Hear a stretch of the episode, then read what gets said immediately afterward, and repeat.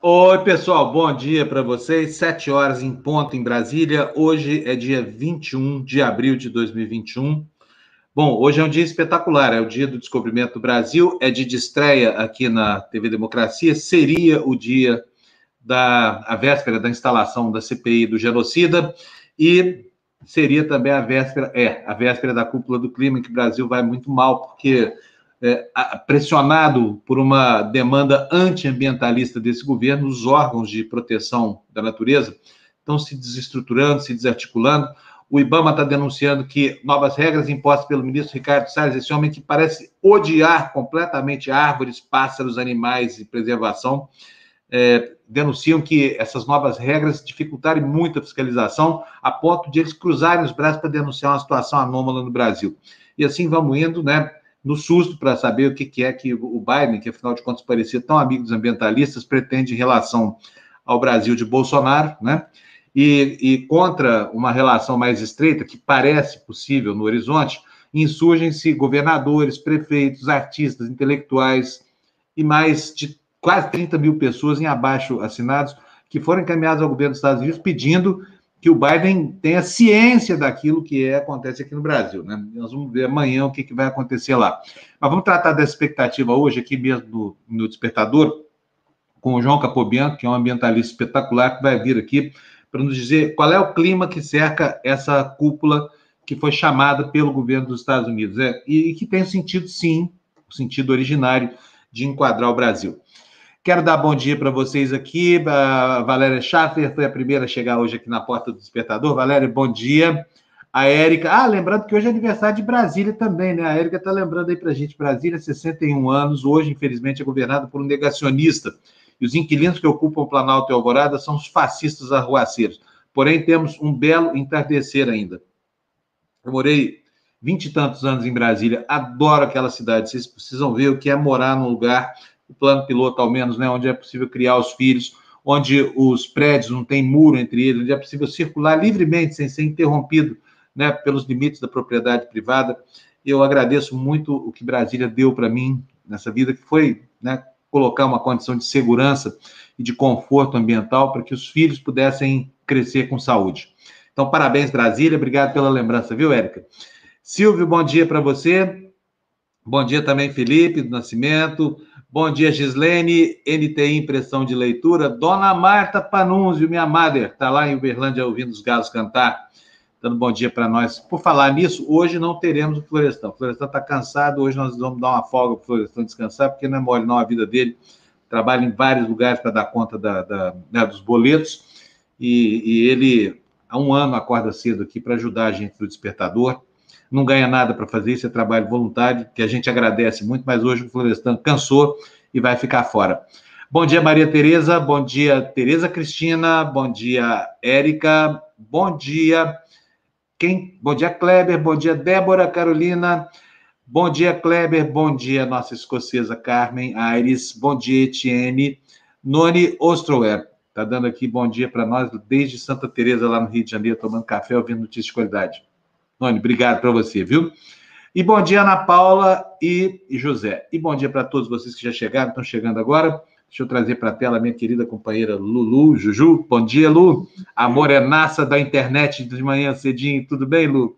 Está fazendo dia. sucesso, o pessoal está encantado com esse seu cabelo aí, viu, Lu? Que bom, que bom, fico feliz. Estou voltando às origens. Voltei às origens, é que estou voltando, é... voltei. Ó, bom dia para você, Fábio. Eu queria dar um bom dia especial para o Felipe Mendonça, que fez um, um comentário super carinhoso. Obrigada, Felício, desculpa, Felício Mendonça. Não tem coisa melhor do que acordar com um bom dia da lua. Então, ó, um bom dia especial para você nesse feriado de 21 de abril. Obrigada pelo carinho, viu? Muito bom. Quero dar bom dia para o Biase, que já pingou 1,90 aqui na nossa conta, pedindo para você que todo dia frequenta a gente aqui. Para se inscrever no canal, não precisa contribuir com nada, se contribuir com a sua adesão à nossa comunidade, já está ótimo. A gente agradece demais, né, Bu? Exato. Biase está dando bom dia desde Joinville para a gente aqui, olha. Bom, Lu, vamos logo começar? Bora. Vamos? Então vamos lá, aproveitar o jornal hoje vai ser um pouco mais dinâmico, porque não tendo Florestan, a gente dá mais notícia e, e interpreta e analisa e, e, opina um pouco menos, né? E a opinião do Florestan é muito importante aqui, porque a opinião do Florestan é parte do corpo desse jornal há tanto tempo. Vamos lá então, Fernando. Bom dia para você, bom dia, Andréia. Notícia na tela para gente. Vamos ver as bom capas dos jornais, começando, como sempre, pela Folha de São Paulo. Olha, a manchete da Folha reveladora da iniquidade que existe nesse país aqui, que sacrifica a sua população mais pobre e privilegia a população mais rica. Vejam só que tristeza essa manchete. Atrás de renda e sem home office, pobres morrem mais. A Folha fez um levantamento e eu posso dizer para vocês que os pobres morrem, não é mais, morrem muito mais. Morrem muito mais por quê? Porque não podem ficar em casa, não podem, na prática, aderir ao isolamento social, ainda que quisessem, não poderiam por força da sua atividade profissional. E num país sem apoio do governo, que se limita a dar uma esmola para a população mais pobre, uma esmola insuficiente e tudo mais, os pobres vão continuar na liça. É uma pena. Outros destaques da Folha de São Paulo: mensagens da Lava Jato provocam crise na Polícia Federal. Para a CPI, ofício de cloroquina é prova contra o governo. Gente, agora, sério, fala sério. Precisa de prova mais do que já tem? Eu queria entender assim a, a necessidade de, de, de, hein, Lu, de certas obviedades, né, com relação a essa, a essa CPI. Alguém duvida que o Bolsonaro é o genocida, que é o, que é o responsável por esse massacre que o vírus fez no Brasil? Alguém consegue enxergar as estatísticas e concluir que o Bolsonaro não tem nada a ver com a Covid? Pois tem uma pessoa no país que não faz isso, é o senador lá da base governista que quer deixar, por exemplo, cloroquina fora, da, fora da, da, da do escopo de investigação da CPI. Obviamente que vai ser uma manobra mal sucedida, porque o governo é tão incompetente e sequer conseguiu mobilizar uma maioria para enfrentar uma CPI. Bom, outros destaques da Folha de São Paulo. Olha só que beleza. Bolsonaro recebeu 435 mil por despesas de saúde reembolsadas pela Câmara. 435 mil a, a, a, a, Câmara não informa, Lu, quando e a que, que se refere esses gastos. Mas precisa lembrar que o Bolsonaro sofreu a facada enquanto deputado ainda, né? E, e, mas, ao que parece, a conta foi paga já há muito tempo pela própria Câmara dos Deputados. Não sei como é que é o convênio deles lá com o Albert Einstein, mas a falta de, de informação, é, é, essa falta de vontade dos órgãos públicos de não dar transparência de despesas públicas atrapalha muito a compreensão do que se passou. Eu não sei se é devido ou se é indevido. Eu sei que 435 mil é uma baba, né, Lu? Eu penso que receber 430 mil, mil de reembolso do convênio. Será que Bolsonaro gastou um real que fosse para se, se tratar? Foi atendido na Santa Casa, lá em, em, em Juiz de Fora, não tem ônus nenhum, essa parte do tratamento. Será que o Einstein cobrou a conta? O, a Câmara não, não, não, não tem sido suficientemente clara para elucidar essas coisas, é o que diz essa matéria. Põe na, na, na capa para gente, Fernando. Muito bem. Uh, cúpula do clima terá visibilidade do Acordo de Paris. Testa, a, desculpa, não é nada disso, gente. Eu vou de novo aqui, olha. Lentes de contato, estou me acostumando com ela. Cúpula ah, do clima testa. Lentes, gente, ele achou as lentes, porque você tinha perdido as lentes. É, e agora perdi os óculos de novo. Mas está chegando da pupila novinho. Cúpula do clima testa a viabilidade do Acordo de Paris. O encontro de amanhã, convocado pelos Estados Unidos, oferece uma nova chance para países apresentarem metas mais próximas do objetivo do Acordo de, de Paris. Há incerteza sobre os anúncios feitos até agora. Então, assim, vai ser uma oportunidade de dar uma calibrada no Acordo de Paris, né? Agora, o que esperar do Brasil nesse, num, num contexto como esse? Brasil negacionista, antiambientalista, devastador. É o que nós vamos ver a partir de amanhã. Essa contenda é uma boa contenda. Fernando, põe para a gente a capa do próximo jornal, por favor. Capa do jornal o Estado de São Paulo está aí se referindo aí a esse assunto que, de que eu estou tratando aqui com a Lu. Mobilização pede a Biden rigor com Bolsonaro sobre o desmate. Daqui a pouco a gente vai ver o que, que é isso, tá? Outras manchetes do Estado de São Paulo, na primeira onda, empresários mostram preocupação com o ambiente, né? Aqui o jornal trata como elite. Será que é o elite mesmo? Eu vou até ler aqui a chamada para vocês. No encontro virtual com empresários executivos promovidos pelo presidente da Fies, Paulo Scaff, o presidente Jair Bolsonaro foi alertado de que o tema ambiental preocupa o empresariado. Bolsonaro convocou pelo menos sete ministros para participar e, sobre a pandemia, afirmou não ter medo de CPI. Participantes disseram que o evento foi quase uma prestação de contas do governo. Quase, quase, né? Não tivesse sido promovido pelos. Depois chamam chama essa gente de elite. Paulo Scaff é elite de quê mesmo, hein? Elite de quê? Se alguém souber aí que, que, que, que elite é essa representada pelo Paulo Scaff, me avisa, tá? Bom, outras manchetes do, do jornal Estadão. Anvisa libera coquetel contra a Covid-19, só que a venda é proibida, tá? O Estadão diz o seguinte: a Anvisa autorizou o uso emergencial do coquetel Regn COV2 no tratamento de pacientes com Covid-19. O uso será restrito a hospitais e a venda proibida em farmácias. Ele é destinado a pessoas do grupo de risco.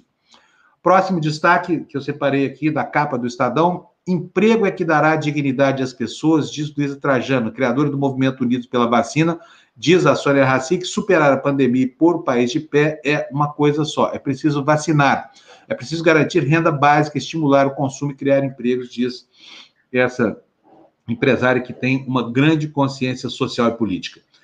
Põe para gente o próximo destaque, Fernando. Próximo jornal, por favor. Capa do jornal o Globo agora. Tá aí, olha só o clima na capa do Globo, em que o Brasil vai para essa reunião de cúpula lá nos Estados Unidos. Fiscais culpam Salles por paralisia do IBAMA, o próprio ministro, né? Quem está acusando é a burocracia do órgão. E essa foto grande que você aí na capa são americanos comemorando a prisão daquele policial que matou, é, esganado debaixo do próprio joelho, George Floyd, que se tornou um símbolo da luta contra o racismo, contra o segregacionismo nos Estados Unidos. Outros destaques da capa do jornal o Globo: gestantes devem ser prioridade, propõe médicos. Isso, segundo o jornal, diante da alta e do agravamento de casos e de gestantes internados com Covid, os médicos defendem que esse grupo esteja entre as prioridades de vacinação, é, usando as doses da Pfizer que chegam na semana que vem. Outros destaques do jornal o Globo: Justiça é, suspende decretos sobre regras sanitárias no Rio de Janeiro. Gente, que, que coisa isso. Tem uma juíza lá que é mais bolsonarista do que o Bolsonaro, hein? Vocês vão ver já já.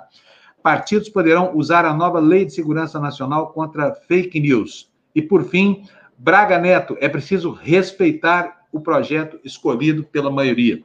Isso numa manifestação ontem, em que o novo ministro da Defesa, que é um dos principais entusiastas aí do, do bolsonarismo, né? É, resolveu se meter ele a defender agora aqui o indefensável, né?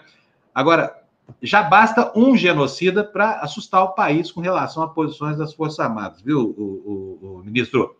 É, de modo que a sua interferência, que ninguém perguntou para o senhor se o senhor quer saber sobre democracia, essa coisa toda. A sua opinião pessoal não interessa para ninguém. O senhor tem que cumprir o seu papel constitucional. O que o senhor acha disso? Se faz isso de bom grado, se faz isso de cara feia, amargando um fel na boca, assim, antidemocrático, não é problema nosso, é problema seu. Resolva, tá? Vocês têm que ficar quietinhos aí no quartel, esperando a primeira guerra chegar para vocês poderem palpitar na vida do país. Caso contrário, não tem o que fazer. Militar é para isso, é para guerras, desordem, essa coisa toda. Não é para ficar dando palpite em política, não. Vai lá, Fernando, põe o próximo. Próxima capa para a gente, por favor. É a, os destaques aí do, do jornal É o País. Mais uma manchete alusiva ao evento de amanhã. Né? Brasil vai à cúpula do clima com a ação de pedalada ambiental e carta de governadores ao presidente Biden, diz o destaque principal do jornal É o País. Na foto, a gente vê o policial que matou George Floyd é, no ambiente do julgamento que enfrentou ontem, né, no júri em Minneapolis, lá nos Estados Unidos. Então, vamos começar logo, Lu? A vamos leitura da, da, das notícias, vamos lá? Gente, quero só lembrar vocês que hoje, às seis horas da tarde, aqui no, no na TV Democracia, estreia Balbúrdia Brasília, é o jornal do Monforte, e uma grande turma lá em Brasília, que vai ser o nosso jornal aqui no horário das seis horas da tarde. É uma produção independente veiculada pela TV Democracia, mas em sintonia aqui com a nossa programação. E eu peço a vocês que, que se inscrevam no canal, quem não está inscrito, para poder receber a notificação e hoje à tarde acompanhar a estreia do Balbúrdia Brasília. Vai ser bem legal esse programa. E a gente está com uma grande expectativa aqui. E eu, amanhã, é, amanhã não, amanhã não, na sexta-feira, amanhã é quinta-feira. Na sexta-feira, vou dizer para vocês quem é a nova contratada no Rio de Janeiro. Vocês vão ter uma surpresa. Não é a Leda Nagli, tá, gente? Não é a Leda Nagli, como estão falando na nossa comunidade. Não, Lu. Que história. Você viu nos grupos lá da, da comunidade? O pessoal perguntando assim, a Leda, de onde saiu isso, gente? A Leda Nagli tem nada a ver com a gente, não né? É, Você já sabe quem é, Lu? Não, é, olha, gente, isso eu não sei. Vai ser surpresa tanto quanto quem assistiu ontem o, o Na Esportiva, que a Andrea falou que vai fazer uma surpresa por um ano de programa que a gente faz no dia 30 de abril. E ela falou assim: a, a, é, falou para as pessoas que estavam assistindo. Né? Preparem os corações, mas é preparar o meu também, viu, Fábio? Porque a Andréia, carinhosamente, tudo que ela prepara para mim também é uma surpresa e eu sei que eu vou chorar. Eu já sei que eu vou chorar. É, não é, não é mole, não. Muito bom. 52 edições está chegando aí na Esportiva, é, um programa tá maduro. Tá chegando. E ontem falou de floorball. Foi muito divertido. Sabe por que você fala floorball assim? Parece que é uma coisa que é o futebol de flor, né? E aí a, a, a Lu e a Andréia trouxeram. Como é que são os nomes deles, Lu? O Guilherme e o João. Guilherme e o João, show, jogadores de floorball. Isso. E eu falei aqui lá, a Lu perguntou ontem, no, no, em algum momento aqui do programa, o que, que era, é. se eu sabia que era floorball. Eu falei, claro que eu sei, futebol que joga com flor. E eu fiquei toda surpresa com a resposta. E aí, quando a gente comentou isso com eles, eles falaram assim: Ah, mas isso é normal, a gente ouviu sério?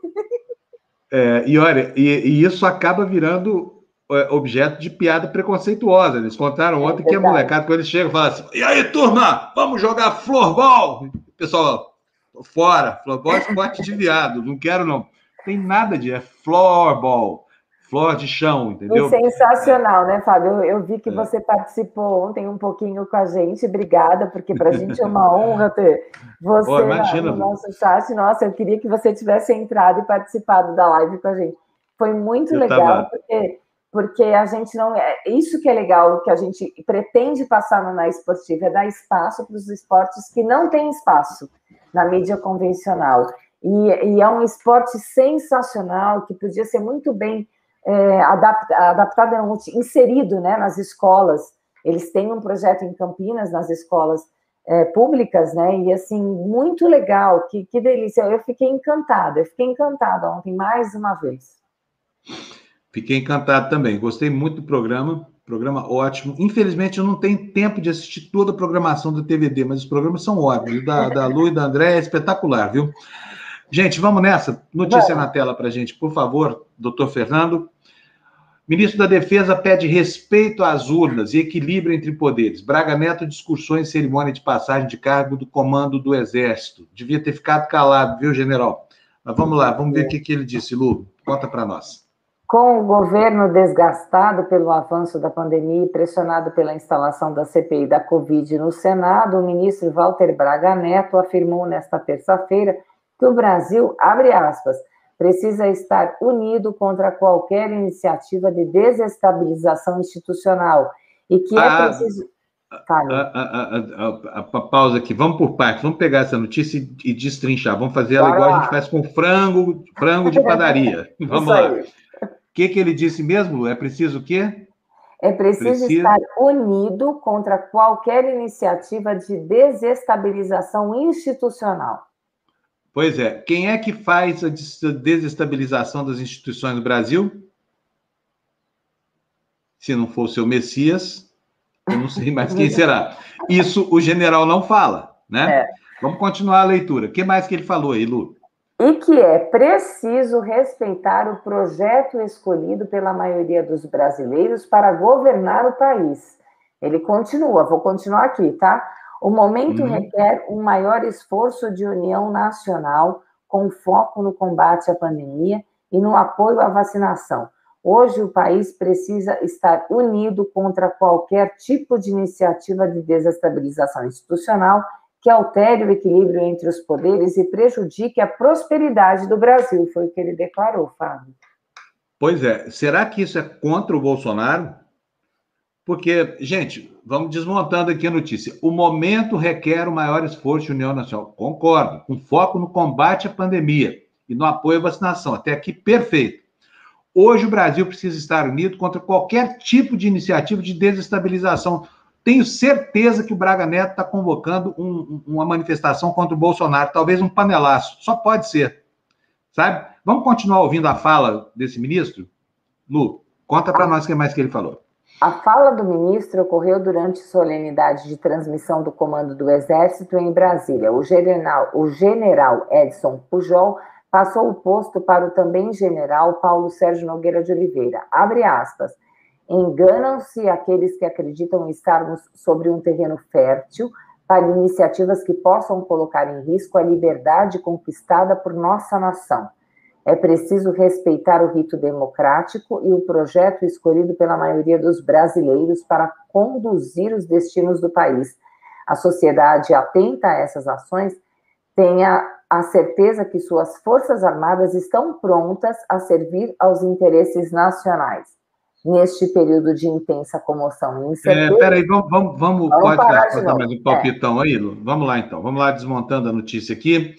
Enganam-se aqueles que acreditam estarmos sobre um terreno fértil para iniciativas que possam colocar em risco a liberdade conquistada pela, por nossa nação. Certeza que isso aqui é um movimento de protesto do, do ministro Braga Neto contra o presidente Bolsonaro.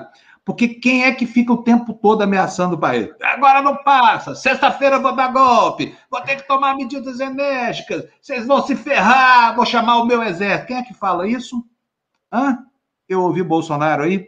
Então essa nota é uma nota contra o Bolsonaro, só pode ser. Vamos continuar, Lu. Finalzinho aqui, neste período de intensa comoção e incertezas que colocam à prova a maturidade e a independência das instituições democráticas brasileiras, o Exército, a Marinha e a Força Aérea mantêm o foco em suas missões constitucionais, permanecendo sempre atentas à conjuntura nacional, concluiu o ministro. É uma conclusão sofrível, porque o ministro tem que estar atento a nada disso. Esse é um ministro técnico, ele vai tratar dos assuntos da defesa e o país não está precisando de general palpiteiro, não, viu, ministro? O país está precisando de gente séria e compenetrada com a Constituição. Então, é bom, antes de falar bobagem, pensar bem se deve ser dita alguma bobagem, porque o país está tenso demais para suportar dois Bolsonaros, né? Um deles mandando nas Forças Armadas. Agora, a nota é, desse general é tão pífia que não mete medo em ninguém. É só mais uma ladainha bolsonarista.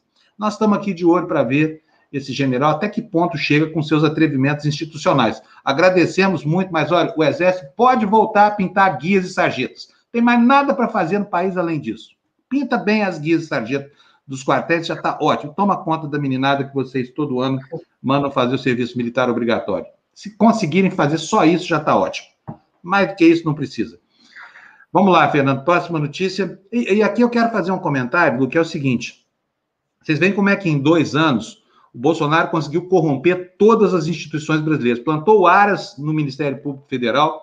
O Aras é um procurador que envergonha o Ministério Público, está comprometendo ali, apesar da, da, adesão dele a esse movimento anti-Lava Jato, é, ele é, é, um sujeito que não se dá nem minimamente ao respeito, atua muito mais como advogado do Bolsonaro do que como chefe do Ministério Público Fiscal da Lei. Né?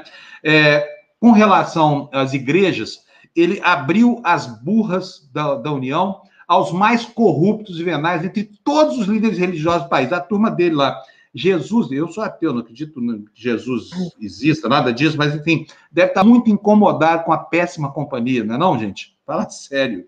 E, e, e assim Bolsonaro vai plantando, gente, plantou na Fundação Palmares, fez o que fez com o Pazuello lá no Ministério da Saúde, agora o Pazuello está irritando profundamente os militares da ativa por causa da gestão desastrosa que fez lá, uma gestão carimbada com a farda do Exército. Por quê? Porque ele não saiu do Exército, ele permaneceu general. Ele transferiu a incompetência dele e a lascívia dele e tudo mais para o Exército Brasileiro. Por quê? Porque não quis tirar a farda ele quis ser o serviçal do Bolsonaro vestindo farda, um general pífio que bate continência para um capitão que foi expulso do exército quando era tenente ainda, e deu no que deu, né? Bom, vamos lá, vamos colocar as notícias, né? porque está tudo isso nos jornais de hoje, assim a gente já... Mas é, é, é bom você reparar como rapidamente Bolsonaro conseguiu corromper a base das instituições brasileiras, plantando gente da qualidade de uma Damares no Ministério da Família e da Infância, Sabe, Lu, não te incomoda saber que essa Damares não teve ainda, até hoje, não teve a coragem de falar uma palavra sobre o caso do menino Henri Borel? Não, no mínimo, no mínimo, assim, é, é, é ser solidária à dor que a família está passando, no mínimo, né? Assim, vamos ser bem, enfim, tudo bem que a gente sabe que tem investigação, que várias coisas vão acontecer, mas, por favor, né, é, é, é empatia, é ser solidária à dor que essa família está sentindo. É, é, o mínimo, uma nota que diga isso. Né? E não foi o que a é, gente exatamente. viu, né, Fábio? Não foi o que a gente viu. É. Pessoal, a Suzana está perguntando se estou de pijama aqui. Não estou, não, Suzana. Parece pijama. é uma camiseta, porque está frio aqui em São Paulo esses dias de manhã. Tem que botar uma camisa mais, mais quentinha, mas não é pijama, não, tá? Eu adoraria. Qualquer dia desses vão me ver de pijama aqui. O problema é que eu não uso pijama. Ah, então, não? Não, não, não, não. É, bom, tem aqui uma pergunta, deixa eu responder, já, já vou agradecer aqui as pessoas que estão nos. A Ana Tereza TT está dizendo que faz, como devendo uma resposta no finalzinho do Fura Bolha, onde um jurista participava. TT, me lembra, por favor, porque eu não lembro qual é a sua dúvida. Põe aqui na área de comentários que eu respondo agora, tá? Se eu souber, logicamente, né? E deixa eu já aproveitar aqui para agradecer as doações que estão chegando. a Ana Tereza, hoje está cheio de Tereza aqui, hein, gente? Olha só, aí, ó, é a mesma, Ana Tereza, qual eu me referi agora, nos mandou 10,90 dando bom dia para a gente. Obrigado, viu, TT? Obrigado para você. Júlia Lisboa nos mandou cincão aí, dando bom dia lá de Aracaju, lugar onde o sol nasce primeiro no Brasil. Por enquanto é isso. Obrigado, gente. Lembrando aqui que a TV Democracia é produto de criação coletiva da gente e de vocês da nossa comunidade. Então, não se esqueçam da responsabilidade de vocês aqui com a gente. Mandem para a gente, como já diria o velho e bom Malaquias, mandem para nós aqui todos os seus dízimos e provem se nós não devolveremos notícias em dobro para vocês. É, você sabe é... que o pessoal de Aracaju, eu, eu fui muito para Aracaju, agora eu não estou indo por conta da pandemia. Eu tenho o irmão da minha mãe mora em Aracaju, eu fui várias vezes. E eu ia muito para. Eu ficava na praia 13 de julho. É, eu lembro assim, Rua B, 143, praia 13 de julho. Eu lembro, é engraçado essas coisas que marcam a gente, sabe por quê, Fábio? Porque eu mandava cartas para minha prima. A gente não tinha né, essa facilidade hoje. Então a gente se a gente se inscreveu por muitos anos, muitos anos. E eu lembro daquele envelope verde amarelo, lembra que tinha? Um envelopinho verde lembro, amarelo. Lembro. por várias vezes e o, o, endereço ficou na minha mente, assim, eu não esqueço esse endereço, até já mudou o nome da rua, mas ficou na minha mente. Mudou o nome da rua? Você lembra mesmo? Lembro, Rua B, número 143, Praia 13 de Julho. Se alguém, quem, tá, quem não sei quem falou que é de de Aracaju vai lembrar, mas mudou o nome da rua, não sei agora qual é o nome certo. Tá ótimo, memória prodigiosa essa, hein? É. Quantos anos tem essa lembrança, Lu? Nossa, eu tinha 10, 12 anos, a gente se inscrevia, assim, faz Portanto, tem uns 10 ou, 10 ou 15 anos Não, eu vou fazer 50, né, Fábio? Eu tô chegando nos 50 já faz um tempinho. É isso aí. Olha, gente, é, muita gente em casa, mas temos notícia aqui, daqui a pouquinho a Lavínia está avisando a gente aqui, minha mana, que foi aprovado o PL que prorroga a Lei Aldir Blanc, daqui a pouquinho estou pedindo para ela explicar para a gente o que, que significa isso para a categoria talvez mais sacrificada do Brasil, que é a dos produtores culturais, né? Além de toda essa debacle na, na política de incentivo cultural que promovida por esse governo do genocida, é, nós temos aí a restrição aos teatros, essa coisa toda. Quando é que você foi, Lu, ao teatro pela última vez? Nossa, olha, é, é, eu, eu parei para pensar, eu tô, eu tô numa semana muito assim de filmes de Oscar, né, Fábio? Eu estou tentando assistir todos os filmes, eu gosto muito do Oscar e eh, faltam dois ou três filmes para eu assistir que eu vou, eu, hoje eu vou, eu vou acabar essa lista. No teatro, eu acho que vai fazer uns dois anos, uns dois anos que eu fui. Faz muito tempo. E eu não consigo, eu acho que foi uma peça, nossa, no teatro da, da FEComércio, sabe aquele teatro da Plínio Barreto, em frente ao Hospital Sírio-Libanês? Uhum. É, foi ali que eu fui porque era do lado de casa e eu, eu queria muito aí uma peça, e aí, por, por facilidade mesmo, ah, vamos, sabe, assim, sem comprar nada, vamos ver se dá para entrar. Foi a última vez que eu fui ao teatro, foi ali. Faz muito tempo, faz dois anos isso. E é o cinema, então, eu nem lembro. Cinema, sinceramente, eu também não lembro. Não lembro. Beleza, maravilha. Olha, eu adoraria. Você se lembra quando a gente tirava as tardes de sábado, de domingo para ir ao cinema? Faz tanto tempo, né, gente? A telona, aquele som maravilhoso, o conforto de uma cadeira grande e sair de casa, né? E reunir os amigos para uma, uma noitada no fim de semana, fazer um jantarzinho. Quanto é. tempo faz que a gente não faz isso? Nossa. Fábio, eu e, vou te falar uma coisa, eu não sei você, mas assim, essa semana aí de Oscar, né? Eu, eu gosto muito e eu, eu, sinto muita falta de conversar com as pessoas sobre isso. O, a última, o, não no Oscar de 2020, mas no de 2019, eu, eu, entrei, eu fiz um esquema de entrar numa sala e sair na outra para ver todos os, os, indicados a melhor filme, né? Para conseguir chegar na cerimônia de domingo e, e ter pelo menos né, uma ideia do que ia acontecer. E a gente não consegue mais fazer isso, né? Não consegue. É, é, é para mim é muito triste. Eu sou uma pessoa que gosto muito assim dessa parte, dessa parte cultural de teatro. Eu tenho um tio que é ator. Quem viu o Pichote, e não sei aí da nossa área de comentário, meu tio ele fazia a personagem Lilica, que é uma, foi uma personagem muito marcante no, no Pichote, né? E, então, assim, eu sempre convivi muito com isso, sabe? E, e eu sinto muita, muita falta e eu sei o quanto eles estão sofrendo, Fábio. Você tem uma irmã que trabalha com isso e o quanto essa categoria está sofrendo com essa pandemia, né? É, exatamente.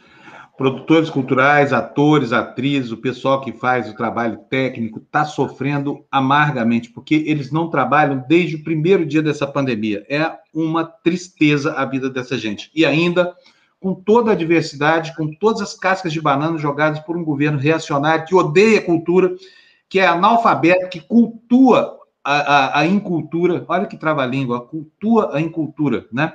Como um grande mérito.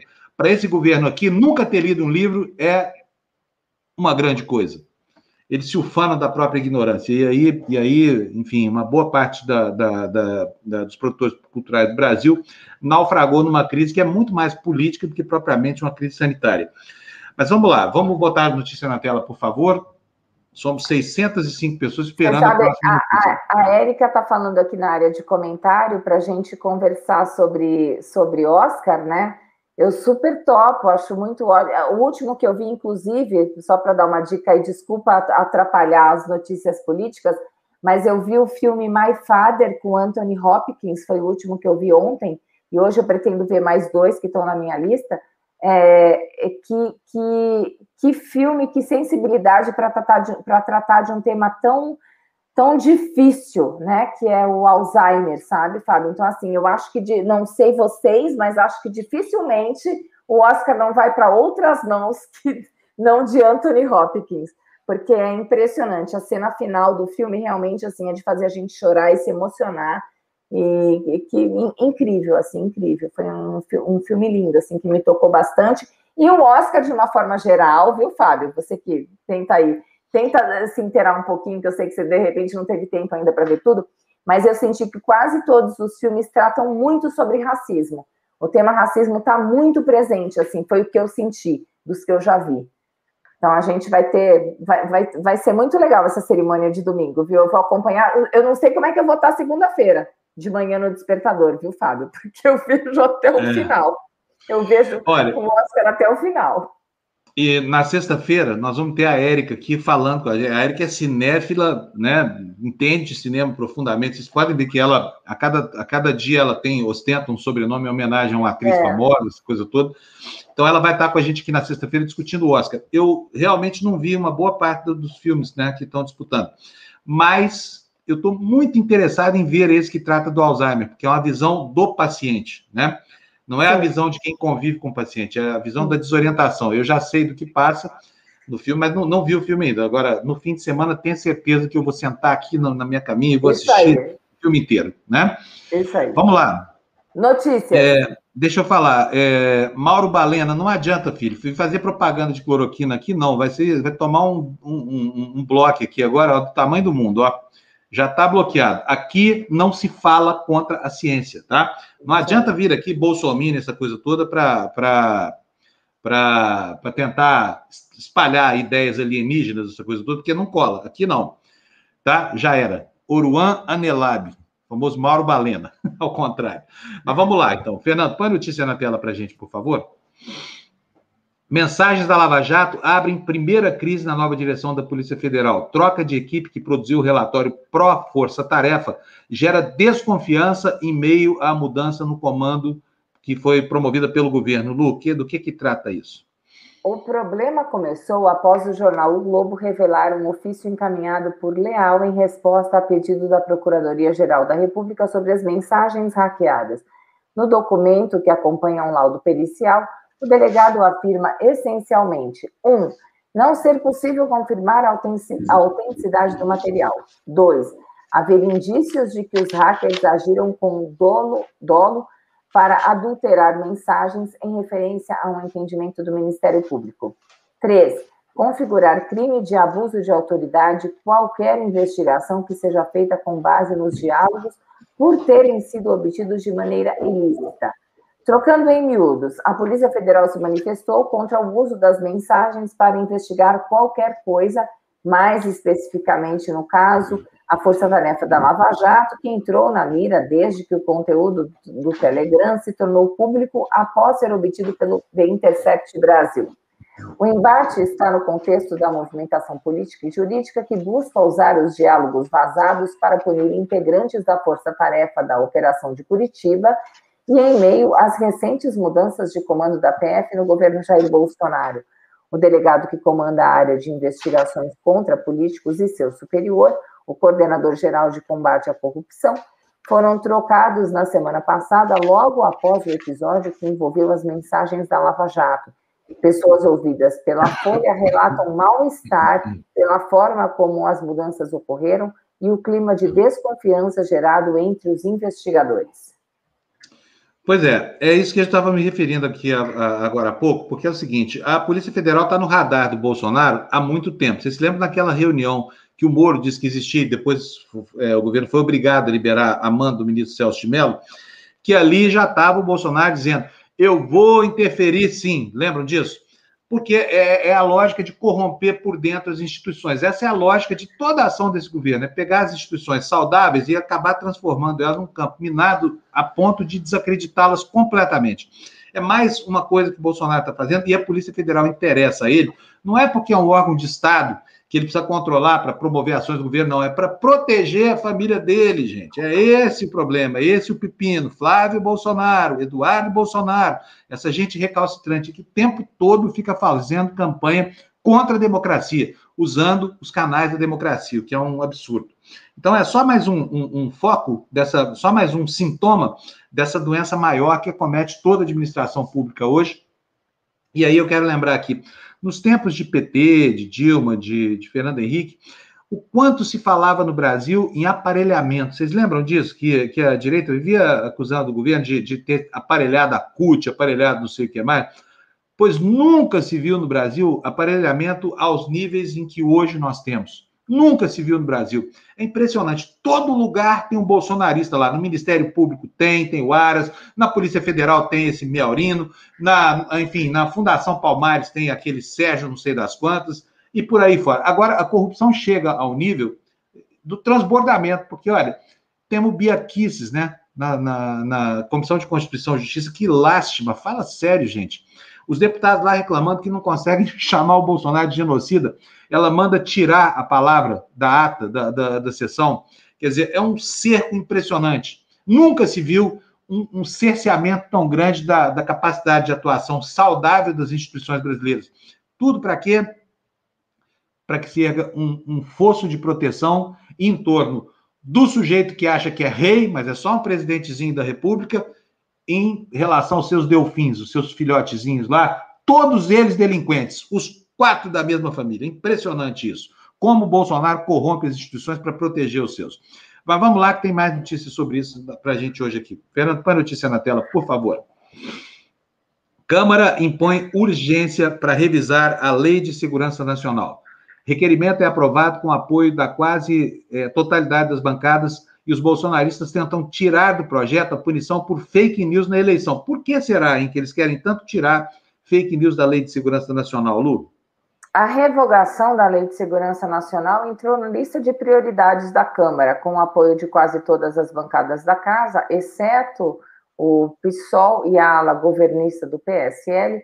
O requerimento de urgência foi aprovado ontem por 386 votos favoráveis a 57 contrários. Com isso, a proposta não precisará passar por comissões temáticas terá prioridade na fila de votação de projetos da Casa e pode ser pautada no plenário a qualquer momento. No parecer, a relatora, a deputada Margarete Coelho, do Progressistas, pretende derrubar o texto atual da LSN, editado durante a ditadura militar, e aprovar, no lugar, a Lei de Defesa do Estado Democrático de Direito. O novo projeto tem apoio do presidente da Câmara, Arthur Lira, também do Progressistas. Deputados governistas querem barrar uma mudança no texto que prevê prisão de até cinco anos para quem espalhar fake news durante as eleições. O grupo também pressiona a relatora para que ela não retire da lei a punição que hoje existe para quem caluniar ou difamar o presidente da República, sob o argumento de que seria uma carta branca para o presidente Jair Bolsonaro ser chamado de genocida pela oposição. Pois é. Uh é, aí também se pode observar uma presença muito efusiva de alagoanos, né? Alagoas é um estado que tem oito deputados federais. Vocês podem ver que com Arthur Lira essa bancada foi empoderada, né? Tem alagoano mandando tudo quanto é lugar, no orçamento, na, na, no projeto da Lei de Segurança Nacional. Arthur Lira é um sujeito que movimenta as pedras com muita habilidade do tabuleiro de xadrez. Obviamente com habilidade que o, que o recompensa e que o protege, né? Mas vamos tocar aqui o noticiário. Por favor, Fernando, põe a próxima notícia para a gente na tela. Vamos ver. Nova Lei de Segurança Nacional prevê ação de partidos contra fake news. exatamente aquilo que o governo não quer, né? Diz aqui o intertítulo da matéria que, na redação inicial, cabia ao Ministério Público entrar na justiça contra disparos em massa de informações falsas durante as eleições. Foi o que o Ministério Público Federal não fez no caso do Bolsonaro, né? A Câmara aprovou ontem, diz o, o jornal o Globo, requerimento de urgência para a tramitação do projeto. Lu. Ainda em construção, o texto da nova Lei de Segurança Nacional agora prevê a possibilidade de partidos políticos ingressarem com ação penal contra responsáveis por disparos em massa com fake news durante as eleições. Na redação inicial, a relatora do texto, Margarete Coelho, não previa essa hipótese. Cabia ao Ministério Público a iniciativa de deflagrar, deflagrar um processo. A Câmara acelerou ontem a tramitação do projeto, aprovando um requerimento de urgência. O mérito deve ser analisado no dia 4 de maio, data acordada entre líderes e o presidente da casa, Arthur Lira.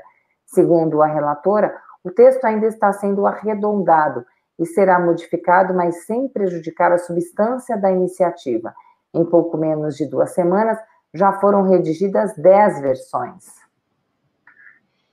Versão para caramba, né? Opa, um. Versão para caramba.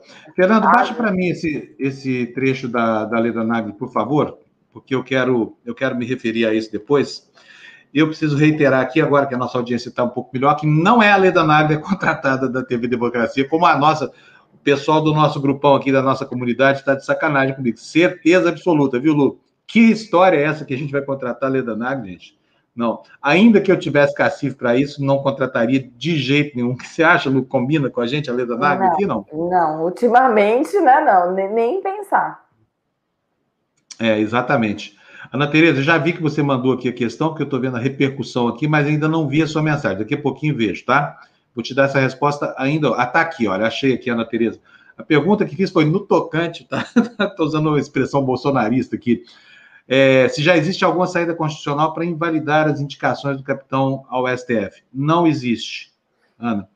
Não existe, não. Eu conversei outro dia com, com duas, dois deputados lá em Brasília, que são fontes minhas, e a ação é a seguinte: é, quando o Senado aprova na sabatina, o presidente tem indicação, é, o problema está resolvido, né? E o Bolsonaro vai nomear agora, em julho, o segundo ministro para a Suprema Corte. Não se sabe ainda quem será. Mas boa coisa não será. Né? A julgar pela primeira indicação, boa coisa não será. Agora, não tem o que fazer. Uma vez que o Senado aprove a indicação presidencial e que ele seja empossado, vai ficar lá o resto da vida. Como diz o, o miúdo lá, o novato, né? Agora eu tenho 26 anos para ficar aqui, infelizmente. E Bolsonaro, com certeza, vai fazer. Os candidatos que estão disputando esse páreo não se cansam de fazer mesuras ao presidente da República. Eu quero ver a cara desse Augusto Aras depois de julho, caso ele não venha a ser escolhido. Eu quero ver a cara do senhor André Mendonça, esse serviçal, sabujo do, do, do, presidente da República, um homem sem zero de erudição e nada, querendo ser ministro do Supremo. Gente, vai virar uma coisa horrorosa. Até aqui, a corte, né, ressalvadas as diferenças entre um e outro, natureza ideológica, política, de formação de embasamento, os ministros do Supremo Federal tirando talvez o Toffoli, né? Talvez não, tirando o Toffoli. Sempre tiveram erudição e respeito, inclusive, da comunidade jurídica. Bolsonaro já esculhambou com isso também. Vamos ver o que, que vai fazer agora com essa segunda vaga. Mas logo, logo nós vamos ter aquilo que ele falou lá. Se as indicações dele prevalecerem, se forem aprovadas pelo Senado, é, teremos um STF terrivelmente evangélico. Que coisa horrorosa. Érica está dizendo para nós, Leda um desserviço ao jornalismo, vergonha, enlouqueceu, merecia um processo por espalhar mentiras. Estou pedindo para o Fernando para baixar do nosso Slack aí o, o videozinho que eu quero mostrar aqui essa história da Leda Nagel, tá bom? É, vamos lá, notícia na tela para a gente, Fernando. Por favor, temos um longo caminho até o fim desse noticiário. Vamos tratar agora um pouco sobre a questão da, da, da, da pandemia. Né? Temos aí uma boa notícia. Olha, a Anvisa liberou o coquetel contra a Covid-19 para pacientes do grupo de risco. Esse é, é um remédio, é o primeiro tratamento. Aliás, é o segundo tratamento. Já havia uma, uma outra droga antes, né? A notícia do Estadão diz no intertítulo que a combinação dos medicamentos Sirivimamba, sei lá como é que é o nome disso aqui, e outro, Indevimaba, é voltada para pessoas de ao menos 12 anos de idade. A autorização no país é para uso emergencial experimental, sem venda aberta ao público. Para os especialistas, o custo alto do tratamento já é um entrave, Lu. É, o seu áudio está fechado, Lu. Seu áudio está fechado. Continua fechado. Eu vou abrir o seu áudio aqui, Lu. Ah, não, eu abri, tá Fábio. Ah, não, é estava fechado, porque eu estava tossindo e eu não eu esqueci de abrir. Beleza, pode ir. Por, por, unanimidade, a diretoria colegiada da Agência Nacional de Vigilância Sanitária deu ontem autorização temporária ao uso emergencial do coquetel Regnancov-2 no tratamento de pacientes com a Covid-19. Liberado em caráter experimental, o tratamento reúne os anticorpos produzidos em laboratório Casirivimab. Casirivimab. E Indevimab é destinado a casos leves e moderados com resultado positivo em laboratório para o novo coronavírus e que possuem alto risco de progredir para formas graves da doença, como idosos de 65 anos ou mais e pessoas do grupo de risco. O uso estará restrito a hospitais, com venda proibida em farmácias e é destinado a pacientes que não estão internados e não necessitam de suplementação de oxigênio de alto fluxo ou ventilação mecânica. A liberação terapêutica é para pessoas de ao menos 12 anos e com pelo menos 40 quilos. Este é o segundo tratamento para a doença liberado no país, após a aprovação do Remdesivir em março. É, o Remdesivir já existia, já estava indicado para o tratamento. Agora, o custo disso é inviável, viu, Lu? É inviável, é muito caro, não dá para aplicar esse tratamento em massa, não tem nem disponibilidade. E lembrando uma vez mais, antes que os bolsonaristas se apropriem dessa droga como sendo aí outra panaceia, é, não há produção mundial possível e é experimental. Essa palavra experimental faz uma grande diferença. Nós não sabemos se ela funciona em vivo, em vivo, como eles falam, em vivo com i, como funciona in vitro, né? É preciso lembrar aqui que a ivermectina e a cloroquina criaram toda essa celeuma aí a partir de experimentos in vitro, que você bota lá o, o, o, o, o anticorpo, não, o agente etiológico da doença, e aí, in vitro, ele funciona. Mas no caso da hidroxicloroquina da ivermectina, seria preciso encharcar o organismo humano com esses remédios, além da dose tóxica, e por isso eles não se aplicam, né, o uso não, não, não, é, não é indicado. Esperando que essa droga possa trazer aí algum alento, porque a, a, gravidade da situação é terrível. Mas antes da gente pensar nisso como uma ferramenta que tenha a possibilidade de ser aplicada coletivamente em massa, é preciso lembrar que ainda não há certeza do método, tá? Nós só vamos saber disso depois que começarem a sair os primeiros estudos dessa fase de aplicação em massa. Mas bom sinal, a Visa provou tendo mais uma medicação aí no horizonte. Quem puder ter acesso a ela, tiver a sorte, talvez se dê bem e, e consiga salvar a própria vida aí no curso dessa, dessa pandemia horrorosa, né? Vamos lá, notícia na tela, Fernando, mais notícia, por favor. Ofício sobre o uso de cloroquina pode ser prova contra governo em CPI. Tá aí, começou o jogo, né? Já começam a se organizar os dois lados do tabuleiro. Essa manchete do, do jornal Folha de São Paulo traz aí aquilo que pode ser a primeira prova concreta de algo que todo mundo sabe e todo mundo vê, que é o esforço desmesurado do governo para sabotar de maneira cabal todo o esforço que pudesse redundar no controle dessa pandemia. O intertítulo da matéria diz o seguinte: documento da gestão Bolsonaro enviado à Fiocruz já está em mãos do futuro relator da comissão. Vamos ver o que, que diz a notícia que a Lu vai ler para a gente agora, Lu. O senador Renan Calheiros, futuro relator da CPI da Covid, já tem em mãos um ofício no qual o governo federal orienta a Fiocruz a divulgar e indicar a prescrição de cloroquina ou hidroxicloroquina no tratamento contra a Covid-19. Para membros da comissão, o documento poderá ser usado eventualmente como prova para imputar crimes a integrantes do governo Jair Bolsonaro na gestão da pandemia. Os senadores do grupo independente de oposição que compõem a CPI definiram que uma das frentes de investigação deve ser a recomendação do uso de remédios sem eficácia comprovada contra a Covid, mas notoriamente da hidroxicloroquina. Além da retórica do presidente da República, os parlamentares do colegiado querem apurar a atuação do Ministério da Saúde para incentivar o uso dos medicamentos por estados e municípios. É, o assunto é super pertinente. É uma prova de que o governo é, tratou desse fetiche chamado hidroxicloroquina e ivermectina como uma ferramenta de trabalho. E não é só essa prova, não. O Bolsonaro botou o exército para produzir hidroxicloroquina. Você se lembra disso, Lu? O esforço do, do, de vários ministros, Pazuello, agora desse novo ministro aí, Queiroga, no sentido de promover o charlatanismo, são notáveis e notórios. E tem o artigo 284 do Código Penal, que está lá, char, char, é, charlatanismo, curandeirismo. É, a ação criminosa é inequívoca. Fica aqui a pergunta: será que esses indícios todos, absolutamente comprováveis, absolutamente inquestionáveis, vão ser suficientes para dar a esse capitão dos infernos aquilo que ele merece? Quer dizer, para iniciar um processo de impedimento, para que esse sujeito jamais volte ao final, ao cabo de uma condenação, a presidir o Brasil, para nos afastar do risco do nazismo que está colocado no nosso horizonte aí, de novo, e que já contamina as instituições brasileiras de maneira, de maneira drástica. Olha, o prejuízo que o bolsonarismo vai criar para as próximas décadas no Brasil é uma mancha indelével no nosso futuro, já está lá impressa no nosso futuro. Né? E agora, como é que a gente vai mitigar isso? Nós estamos a um ano e meio praticamente da deflagração do processo eleitoral, e aí é que está a solução, o começo da solução para os nossos problemas. Os negacionistas, os nazistas, os fascistas, todos os degenerados, os evangélicos corruptos, eles são só 30% da população. Caberá aos outros 70% da população ter competência para construir um caminho e uma estrada que nos tire desse atoleiro político em que a gente se meteu aqui, a partir do momento que Bolsonaro tomou a facada e passou a cristalizar o antipetismo que culminou com a sua eleição.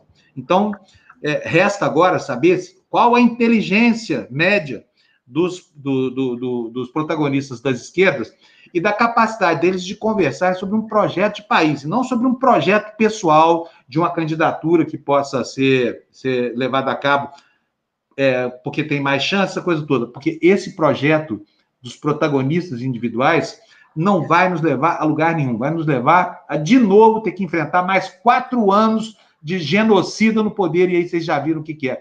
Imagine se ele fez isso em dois, o que fará em seis. Não vai sobrar pedra sobre pedra no Brasil.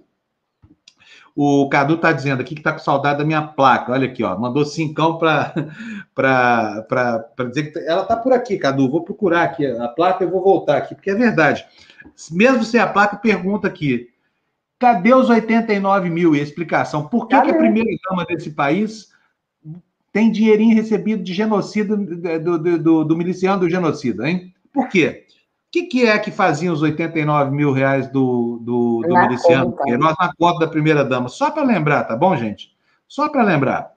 Rita Franco na, na, tá dizendo aqui, manda dois reais para a gente, dizendo que no Rio de Janeiro a justiça liberou geral qualquer aglomeração. É verdade, a gente já vai ler aqui essa notícia, viu, Rita?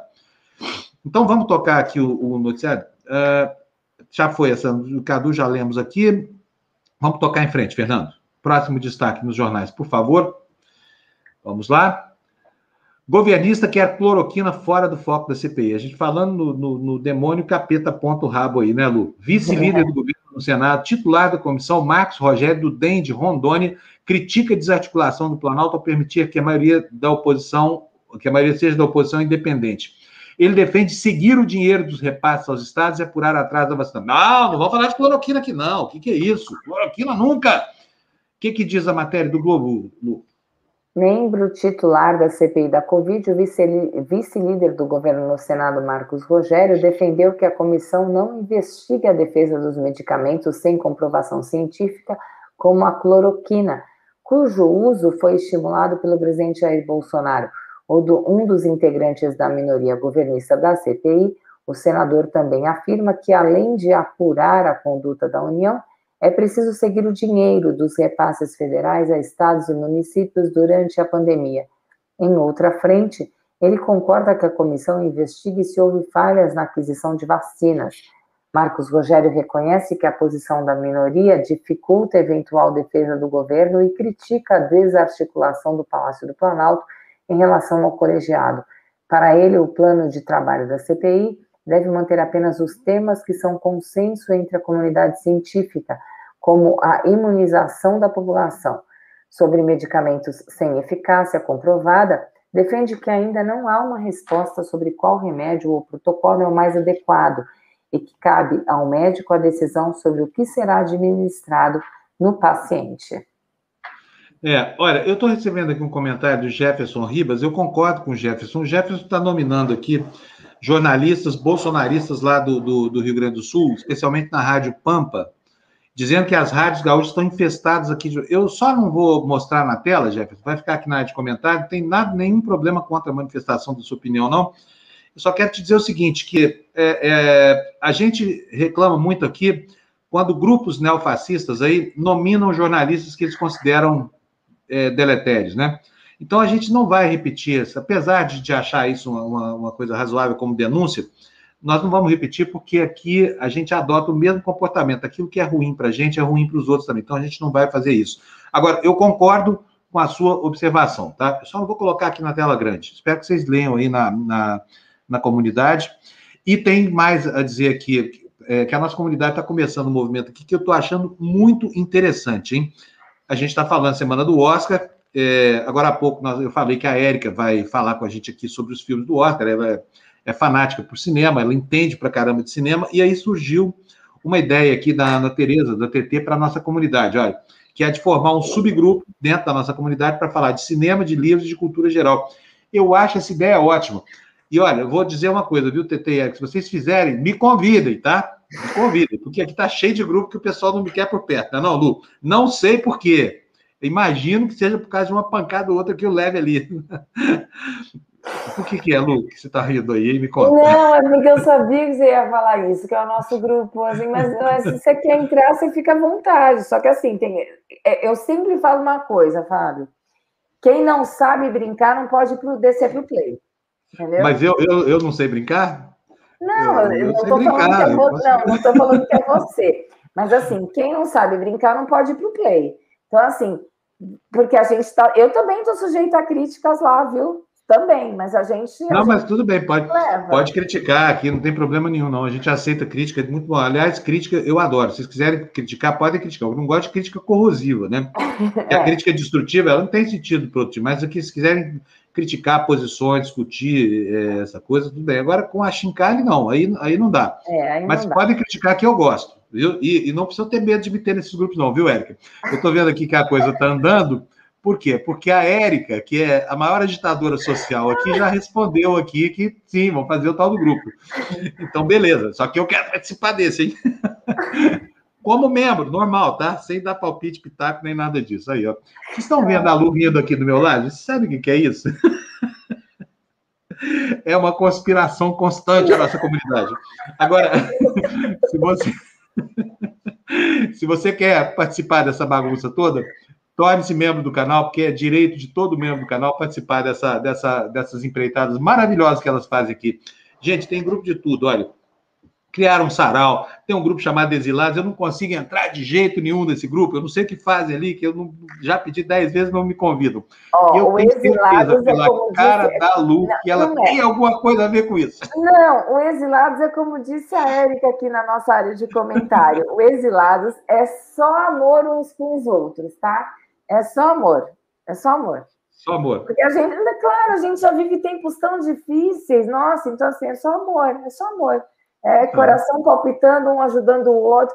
Tem outros grupos, viu, Fábio? Mas eu prefiro não falar porque você, eu não quero ser julgada, né, Érica? A gente depois é. conversa sobre Porque tem outros grupos que eu faço parte também, mas assim, as pessoas vão, vão ficar. Eu, eu não estou afim de, de, aborrecimento, então deixa para lá. É, e a nossa hora de desopilar. A gente desopila também, tem, tem um grupo para desopilar. Tá bom. Vocês têm que. Né, eu não tenho direito ao desopilamento, à desopilação, tudo bem, não tem problema nenhum. E olha, eu preciso dizer assim: ó, a Ana Tereza já recebeu a resposta da época, vai criar sim esse grupo aí. Eu quero, hein, gente? Dessa vez eu quero, tá? Cinema é comigo mesmo. Uh, olha aqui, ó, o Carlos Alberto também gostou da, da proposta, está andando na comunidade, olha, beleza, beleza, beleza. Júlia Lisboa nos manda três reais aqui para falar um absurdo esse lance de cloroquina. Fora Salles. Júlia, olha, não caberia num superchat, num, num, super, num superchat aqui, nominar todos os problemas do país, né? Tudo que é absurdo no país de hoje, não é só a cloroquina, não. Olha, queria dizer para vocês o seguinte: eu fiz aqui um programa, vocês, já falei com vocês que estou aprendendo a programar em Python, porque me interessa muito uma coisa chamada Data Science, ciência de dados, que é o seguinte: tudo de informação que existe no mundo, que não é informação classificada, está disperso por aí, organizado em bancos de dados. Só que é tanto dado que a gente não consegue entender se a gente não fizer uma análise minuciosa.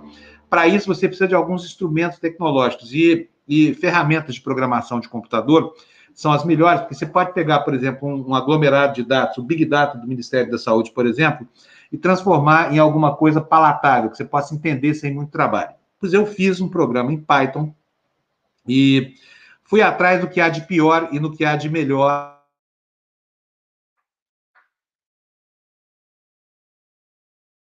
Opa, eu acho que o Fábio travou. É isso, gente? Acho que o Fábio deu uma travadinha. Sobre Covid. Voltar. Voltei. Voltou. Olha eu aqui de novo. É, o programa faz esse, esse, giro, esse giro assim, de tempos em tempos. Mas então, enfim, estou contando aqui para vocês que eu fiz um programa, é, um programa em Python, foi o meu primeiro programa em Python, e fui atrás da, da, das informações sobre qual é o pior e qual é o melhor lugar do Brasil é, em relação à Covid. O critério é o seguinte: é mortos por 100 mil habitantes. Porque você pode pegar uma pequena cidade de mil, dois mil habitantes fazer uma extrapolação é, para os casos, é, para os casos que, que, que, existem em todos os lugares do Brasil. Bom, qual foi a, a, a, solução da análise de ontem? O pior município do Brasil inteiro em relação ao Covid se chama Porteirão. Eu vou até dividir a tela aqui com vocês, vocês vão ver um monte de códigos aqui, não estranhem não, porque, porque é feio, mas eu vou explicar para vocês o que, que é, é, o que, que é exatamente nessa tela, vocês vão ver aqui como é que eu cheguei a essa conclusão. Os dados são do Ministério da, da, da Saúde, tá? Todos eles, a tabulação é que foi minha. E ela é uma tabulação inquestionável. É, deixa eu ver como é que está isso aqui para vocês. Vou colocar na tela. Olha só, vocês estão vendo aí Nessa linha de cima tá, estão aí os dados do município de Porteirão, no sul do estado de Goiás. É um município que tem 3 mil e poucos habitantes é, e que está sofrendo amargamente com Covid lá. Olha só os dados lá: 3.881 habitantes. 1.343 casos de Covid. É mais de um terço da população já teve a Covid notificada. Eu conversei ontem com um médico que estava de plantão na cidade. A cidade tem uma estrutura muito pequenininha. Na, na, Secretaria de Saúde tem uma coordenadora epidemiológica, que é uma enfermeira, e tem dois ou três médicos que se revezam lá no Hospital Municipal, que tem apenas três vagas de UTI. O que está acontecendo? Essa pequena cidade, que aparece nos registros do Ministério da Saúde com oito óbitos em 3.800 casos, é a pior cidade do Brasil em relação ao, ao, ao, ao índice de óbitos por 100 mil habitantes. Lá é de 206 óbitos a cada 100 mil habitantes. É um esculacho isso. É muitas vezes maior do que, do que o, o, o índice médio do Brasil. E para vocês terem uma ideia, as cidades é, que estão com menor incidência chegam a 8 óbitos. Portanto, lá é centenas de vezes maior o índice de mortalidade. Falei com o médico, sabe o que ele falou? Falou o seguinte: olha, é, o tratamento na cidade contempla a ivermectina, contempla isso que, que convencionalmente se chama kit COVID, mas não está funcionando bem. Diz o médico que acredita no efeito da ivermectina, que muita gente já chega ao hospital em estado grave porque tomou ivermectina por conta própria, é, na proporção de 12 a 15 miligramas por semana, isso durante meses. E o sujeito se sente vulnerável e não vai para o hospital. Quando chega lá, o que, que acontece? O cara já está muito mal. E por isso estão morrendo as pencas é, habitantes desse pequeno município. Segundo o médico, a prefeitura não tomou nenhuma providência para restringir a circulação de pessoas. E na época da colheita, a cidade é invadida por uma multidão de cortadores de cana, de trabalhadores boias frias, que ficam lá convivendo com a população nos hotéis, essa coisa toda. Eu duvido muito que a observação dele possa justificar a causa.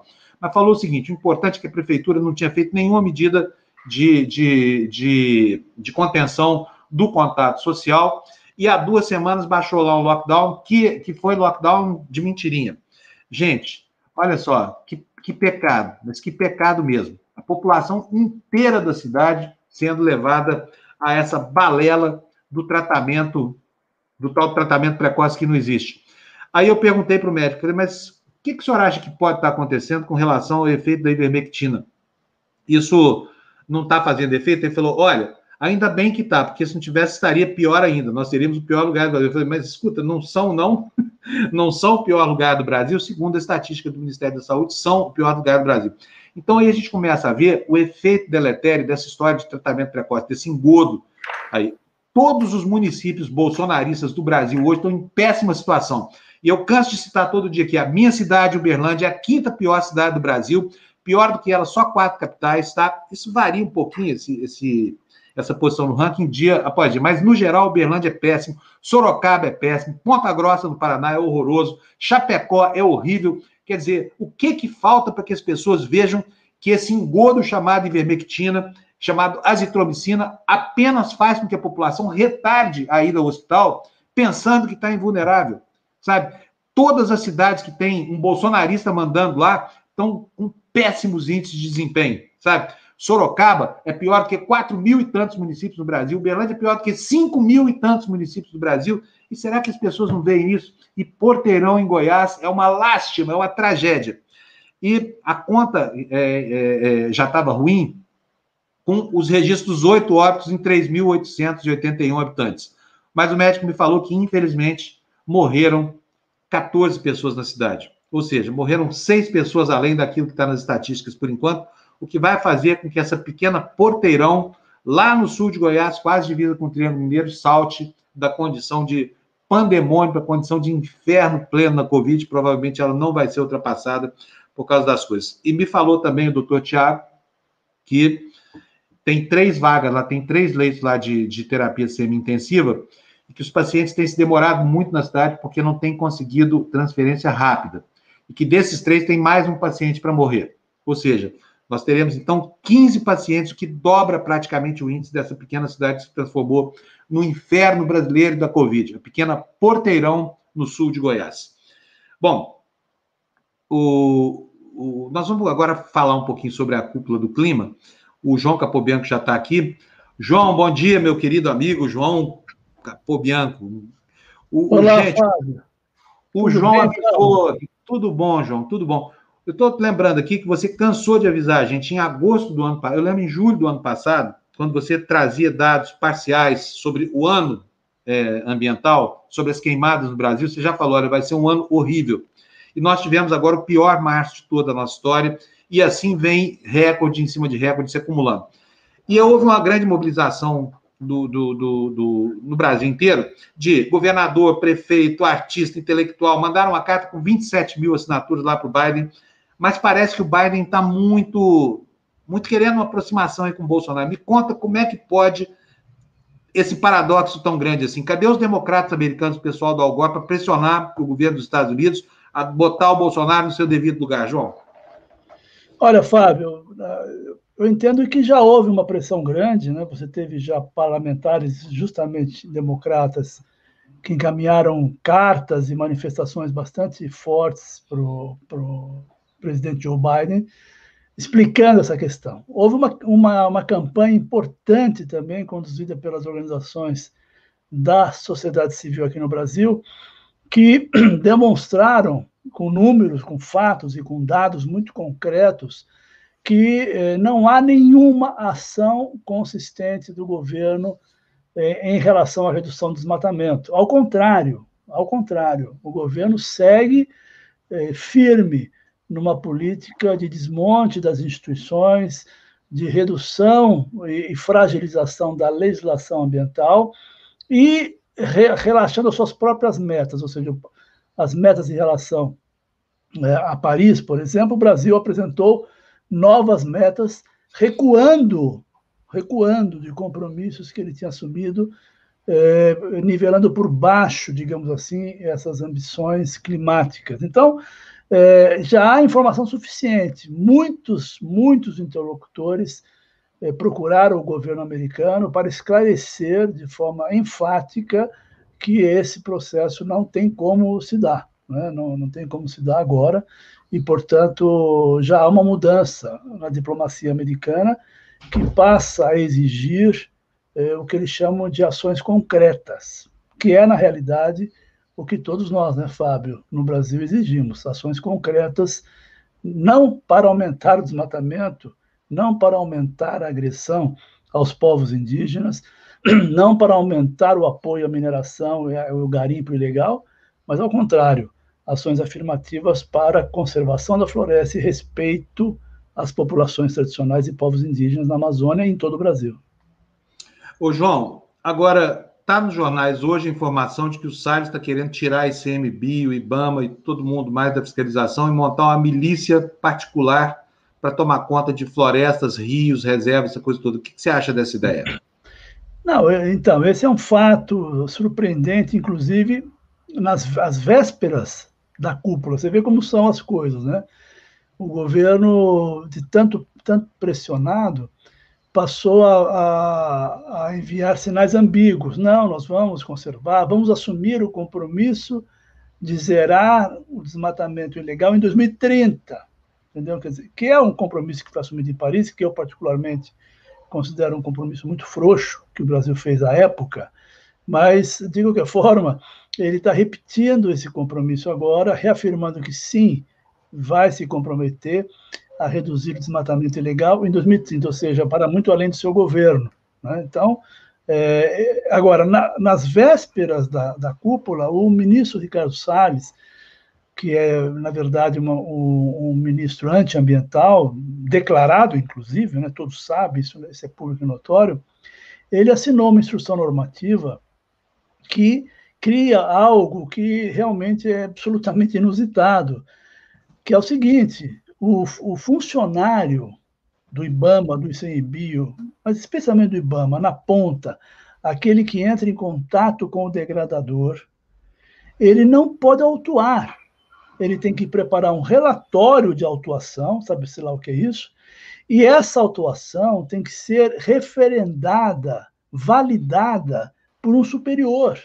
Né? Então, você imagine a seguinte situação, mal comparando, mas só para o nosso espectador aí ter uma ideia, né? Você tem um guarda de trânsito, você passa no farol vermelho, quase mata uma pessoa na fila de, de, de pedestre, por exemplo, aí o, guarda, o guarda te para, ele não pode autuar. Ele tem que fazer um laudo de que você passou no farol vermelho, de que você quase atropelou alguém na faixa de pedestre, mas depende do superior dele, né, hierárquico, para validar a autuação. Então, realmente, esse ato do ministro Ricardo Salles, que é um é inacreditável, ele acaba com a fiscalização, ele inviabiliza as operações do IBAMA. Né? E com isso ele cria, portanto, uma forma, inclusive, de administrar essas, essas infrações, porque isso vai subir para superiores, e superiores esses que estão muito próximos a ele, e certamente nós vamos ter aí uma redução brutal na ação da fiscalização e, portanto, mais desmatamento, mais degradação ambiental, mais agressões às populações tradicionais e povos indígenas. João, queria sua opinião sobre aquela peça que o governo criou para, enfim, para mandar uma mensagem ao mundo. Botou o Brasil como um cachorro olhando para o frango assado. Que diabo de coisa aqui? Aquela é uma imagem muito sofrível, né? É, eu acho que isso mostra como nós estamos despreparados, né, Fábio? É, nós, que eu digo, é, é, a atual estrutura que faz a gestão ambiental no Brasil. Você imagina o seguinte: quando nós negociamos o Fundo Amazônia, eu tive a oportunidade de, de participar do início da concepção do Fundo Amazônia, quando ainda estava no governo. Qual foi o nosso argumento? Argumento esse defendido na COP de clima na reunião das Nações Unidas. O nosso argumento era muito simples. O Brasil tinha reduzido, por livre e espontânea vontade, por decisão própria, né, por autodeterminação, havia reduzido é, é brutalmente o desmatamento. Né. Nós saímos de valores de 27 mil né, e caímos para menos de 20 mil fizemos um esforço brutal nesse sentido e seguimos caindo, né? nós tivemos uma redução de mais de 83% do desmatamento. Então, diante desses fatos, do Brasil ter feito uma ação concreta e, com isso, ter dado uma contribuição enorme para o esforço global de redução de emissões, porque essa redução do Brasil gerou um impacto positivo enorme sobre o conjunto das emissões globais, o Brasil então levou a proposta dos, dos chamados incentivos positivos para a redução do desmatamento. Incentivos positivos, veja bem. E com isso nós convencemos os países eh, do chamado anexo 1, que são os países ricos, de que países como o Brasil e outros, nossa proposta era ampla, tanto que vários outros países têm seus fundos, entre aspas, Amazônia, não chama Amazônia, evidentemente, mas têm seus fundos ambientais voltados à redução do desmatamento. Nós aprendemos a proposta, então, de que aqueles países que tivessem conseguido reduzir o desmatamento eh, dentro de um planejamento eh, que fosse internacionalmente aprovado e reconhecido, deveriam receber recursos internacionais para seguir perseverando nesse esforço. E foi o que aconteceu com o Brasil. O Brasil, apresentamos isso na primeira reunião em Nairobi, e logo na seguinte, na seguinte, em Bali, o Brasil já começou a receber ofertas e finalmente a Noruega se ofereceu naquela ocasião a pôr um bilhão de dólares, um bilhão de dólares a fundo perdido. O que significa fundo perdido? Que você não precisa pagar, ou seja, uma doação para que o Brasil seguisse nesse trabalho. Então, essa é um tipo de negociação, Fábio, que do ponto de vista diplomático, ela tem todo sentido. Ou seja, você está pedindo apoio para seguir uma política que é benéfica para o, para o país e para o mundo como um todo. Agora, o governo fez o quê? O governo sequestrou a Amazônia, né?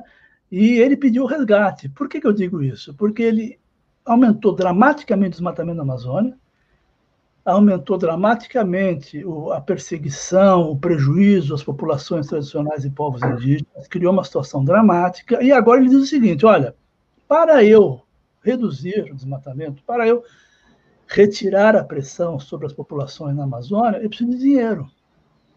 Dizendo o seguinte: se vocês não me pagarem, eu não vou fazer nada.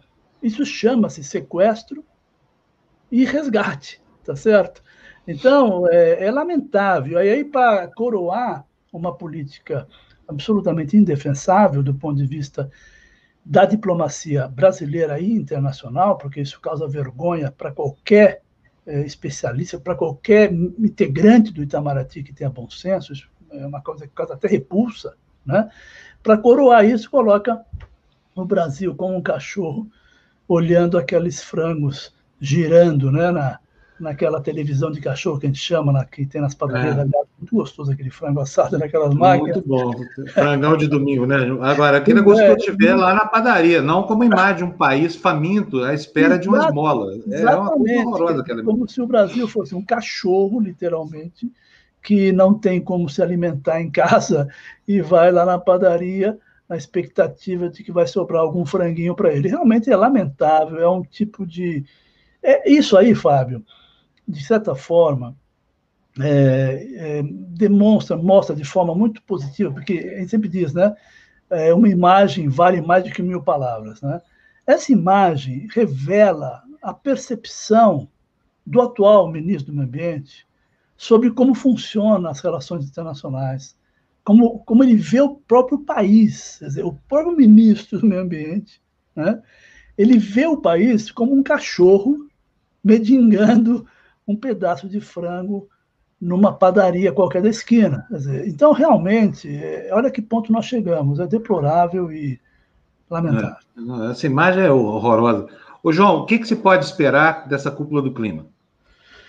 Bom, a cúpula do clima ela é muito importante, na minha opinião. Muito mesmo. Por quê? Porque revela um retorno de um dos principais atores da política internacional, a maior economia, a segunda maior economia hoje do mundo, mas um, o país com o maior poder político do mundo, né, que é os Estados Unidos, é, que retornam de forma ativa é, para a busca de soluções para o impasse climático. Isso é muito importante, né, muito importante. Por mais que o conjunto de países atue né, e faça ações concretas, ah, os Estados Unidos faz muita diferença na, nesse conjunto de países. É, é do ponto de vista político, é da maior relevância, da maior importância.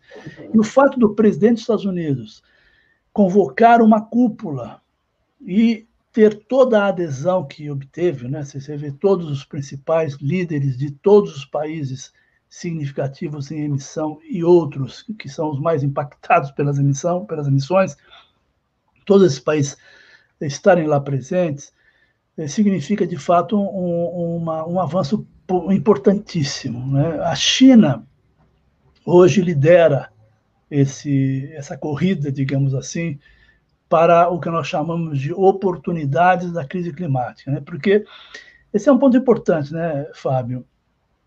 A gente pode olhar a crise do clima, né, que é dramática, com cenários terríveis para o futuro, como algo, uma crise inexorável, incontornável, ou você pode olhar isso como uma oportunidade.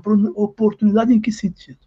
No sentido de você é, ter ações afirmativas, promover investimentos significativos, mudar a sua lógica econômica, incorporar elementos e ações e, e, projetos e propostas que reduzam as emissões de gás de efeito estufa, gerar uma multidão aí de uma, uma imensidão de oportunidades dos chamados novos empregos verdes, ampliar a sua infraestrutura, ampliar a sua produção tecnológica, porque o que está se pedindo isso é muito importante a gente sempre colocar. O, a, a, o, que se, o, que se, o que nós precisamos não é voltar no tempo para um, para um mundo né, anterior ao século passado de baixas emissões, antes da Revolução Industrial, inclusive, lá mais para trás ainda. Não é isso que está se pedindo. O que está se pedindo é que se incorpore nas políticas e na economia é, medidas que permitam a continuidade da produção com baixa emissão. Energia, por exemplo, nós avançamos muito, energia eólica, energia solar, energia da biomassa, aliás, o Brasil é líder nisso. Então, nós temos é, várias possibilidades, Fábio, de seguir nessa numa política que, com, que faça a compatibilização entre desenvolvimento e é, redução de emissões, portanto, redução do impacto sobre as mudanças climáticas, diminuição das emissões. E aí o, o, a China tem, vem liderando isso, né? Como, como os Estados Unidos sempre foi muito atrasado nesse ponto, embora o Obama tenha feito esforços muito grandes, várias iniciativas do, do presidente Obama foram paralisadas e brecadas no Congresso americano, né? que é muito conservador. Agora nós temos uma mudança nesse sentido. Você vê que o, o, há maior consciência nos Estados Unidos, há uma percepção de que os Estados Unidos estão perdendo a corrida tecnológica, porque a China hoje é o país com maior número de patentes, com maior ação afirmativa na, na produção de equipamentos, turbinas eólicas são as melhores, são chinesas, painéis solares, os melhores e maior quantidade são chineses. Todas essas iniciativas estão vindo da China e os Estados Unidos percebe que, finalmente, que não é apenas uma questão eh, de redução de emissões do ponto de vista ambiental, mas é também uma questão de economia, de liderar um processo que vai gerar retornos econômicos. Então, é, é muito importante, porque coloca os Estados Unidos de volta no centro da discussão, confere liderança, e a expectativa é muito positiva, porque isso pode impulsionar um, um, um aumento da ambição climática, que nós chamamos, né? ou seja, um estímulo para que países emissores aumentem os seus compromissos de redução das emissões e antecipem as datas pré-estabelecidas para zerar as emissões. Né? Se o, essas, essa cúpula juntamente com as próximas conferências das partes do clima, forem bem sucedidas, nós teremos dado um passo importantíssimo para a sobrevivência da humanidade. Esse é o fato. Então, essa cúpula do clima é muito importante e nós estamos apostando que pode marcar um novo início de um novo movimento mais afirmativo em relação ao enfrentamento das, das mudanças climáticas. Ô, João, olha, muito obrigado tá? Nós contamos com você para acompanhar criticamente o resultado dessa cúpula. E tem muita gente com saudade da conexão aqui, viu? Preciso te dizer que O pessoal está pedindo sua volta aqui urgente. E eu também tô, vou fazer uma baixa assinada e mandar para você, tá? Se a baixa assinada está funcionando na cúpula do clima, vai funcionar aqui, não é, não, Lu? Não, vamos organizar isso aí sim, Fábio. Vamos organizar. Eu acho que a gente precisa ter um espaço de discussão com tempo né, sobre esses temas todos. Esse tema mesmo que nós estamos discutindo aqui hoje, sobre a cúpula do clima, merece uma reflexão mais aprofundada, trazendo pessoas aí para debater conosco. Vamos, vamos marcar assim, vamos combinar. Deixa só melhorar um pouco essa situação dessa pandemia terrível que desorganizou a vida de todo mundo, para que a gente possa voltar e participar da TV Democracia, que realmente tem sido um espaço importantíssimo e é, muito é, inspirador para todo mundo que milita nessa área socioambiental e na defesa da democracia. João, um abração para você. Obrigado, viu? Obrigado, Fábio. Pode ser que eu te chame amanhã de novo, tá, João? Agora vamos aí, vamos, vamos acompanhar. Podemos, vamos fazer aí, Fábio. Vamos deixar já marcado aí para sexta-feira tá um rescaldo sobre como foi a, a, cúpula. A gente pode organizar aqui, vai ser um prazer participar aqui com você novamente. Tá combinadíssimo, nós vamos amarrar isso. A Bruna vai te ligar de tarde só para combinar o horário. Então, sexta-feira tem o João Capobianco e tem mais, hein? Tem Renan Calheiros aqui na TV Democracia também na sexta-feira. Opa! João, um abração para você, obrigado, viu? Tchau, tchau, obrigado, gente. Tchau. Tchau, tchau, tchau. Então, sexta-feira o João volta e sexta-feira você vai ver o Renan Calheiros aqui. Olha, e agora você vai ver o Jamil Chad, que eu sei que todo mundo adora. Oi, Jamil. Jamil, hoje, esperando aqui um tempinho. Jamil, deixa eu te falar, tem uma coincidência aqui. Vi sua matéria ontem, hum. aquela matéria. Ontem ou, ou, foi ontem ou foi de manhã? Já não sei mais. É, é tanta confusão aqui entre os meus últimos horários de ah, São duas. Mas, enfim, são duas, né? Aquela hum. matéria que você trata da questão da quebra das patentes. Ah, bom. É, então são três. O, é, são três. Né? O senador Nelson Trade está vindo falar com a gente hoje. Estou sabendo. É. sabendo. Se quiser participar da entrevista, fique à vontade, viu, Jamil? Voltarei, então. É muito importante essa posição, porque o Brasil voltou atrás e, e, e forçou um recuo no âmbito da, da, das organizações internacionais, impedindo a quebra das vacinas, acabou se metendo numa barafunda aí com a Índia, com a China, por conta dessa história, né, Jamil?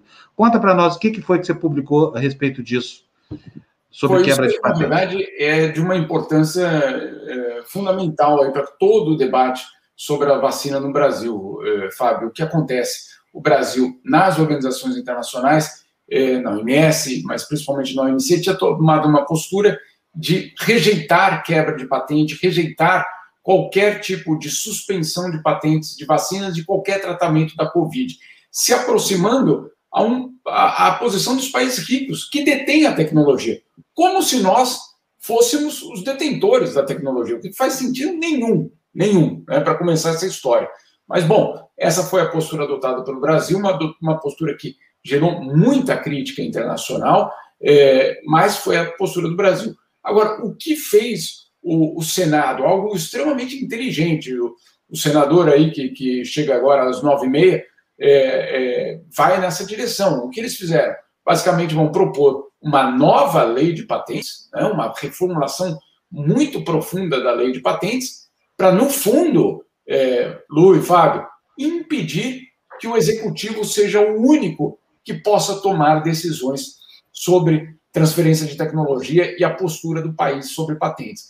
A nova proposta, que é muito ambiciosa, ela cria, na verdade, uma pressão sobre o executivo para que o executivo tome decisões, inclusive bastante rápidas, aceleradas, no que se refere à quebra de patentes e até mesmo em formular uma lista de patentes que poderiam ser de interesse para uma transferência de tecnologia.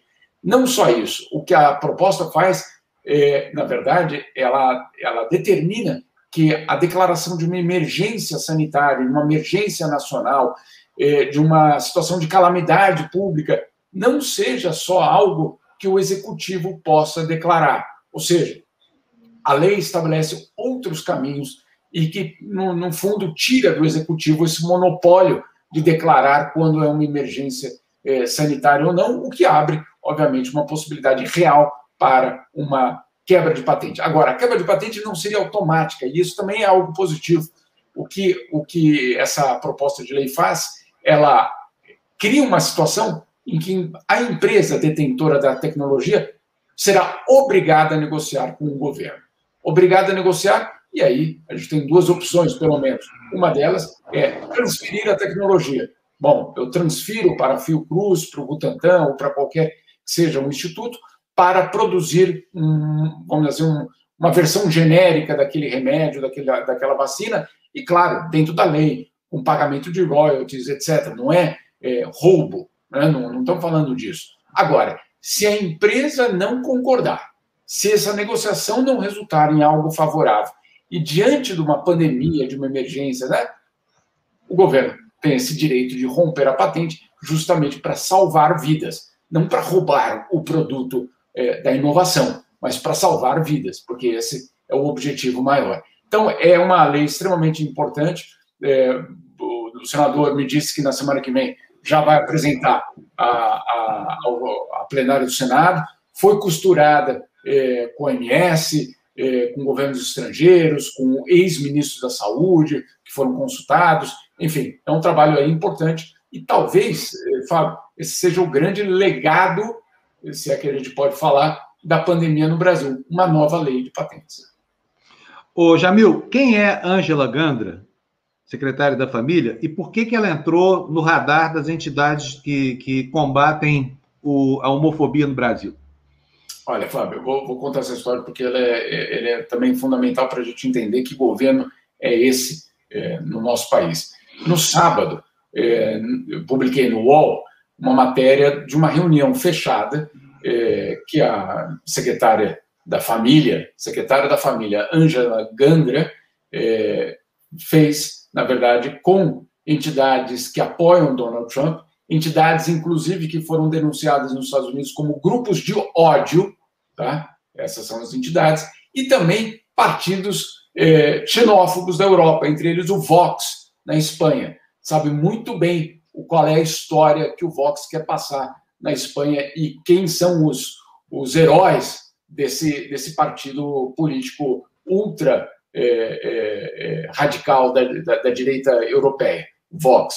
Bom, Angela Gandra, nessa reunião, explica a, aos seus parceiros o que o Brasil vai fazer em termos de gênero, em termos de proteção à família. E aí ela deixa muito claro que esses programas de proteção à família são, na verdade, é, cortinas de fumaça para frear o que ela chama da ideologia de gênero, que, claro, é uma forma é, pejorativa de falar é, da questão é, homossexual, dos direitos é, do, do, do, movimento LGBT.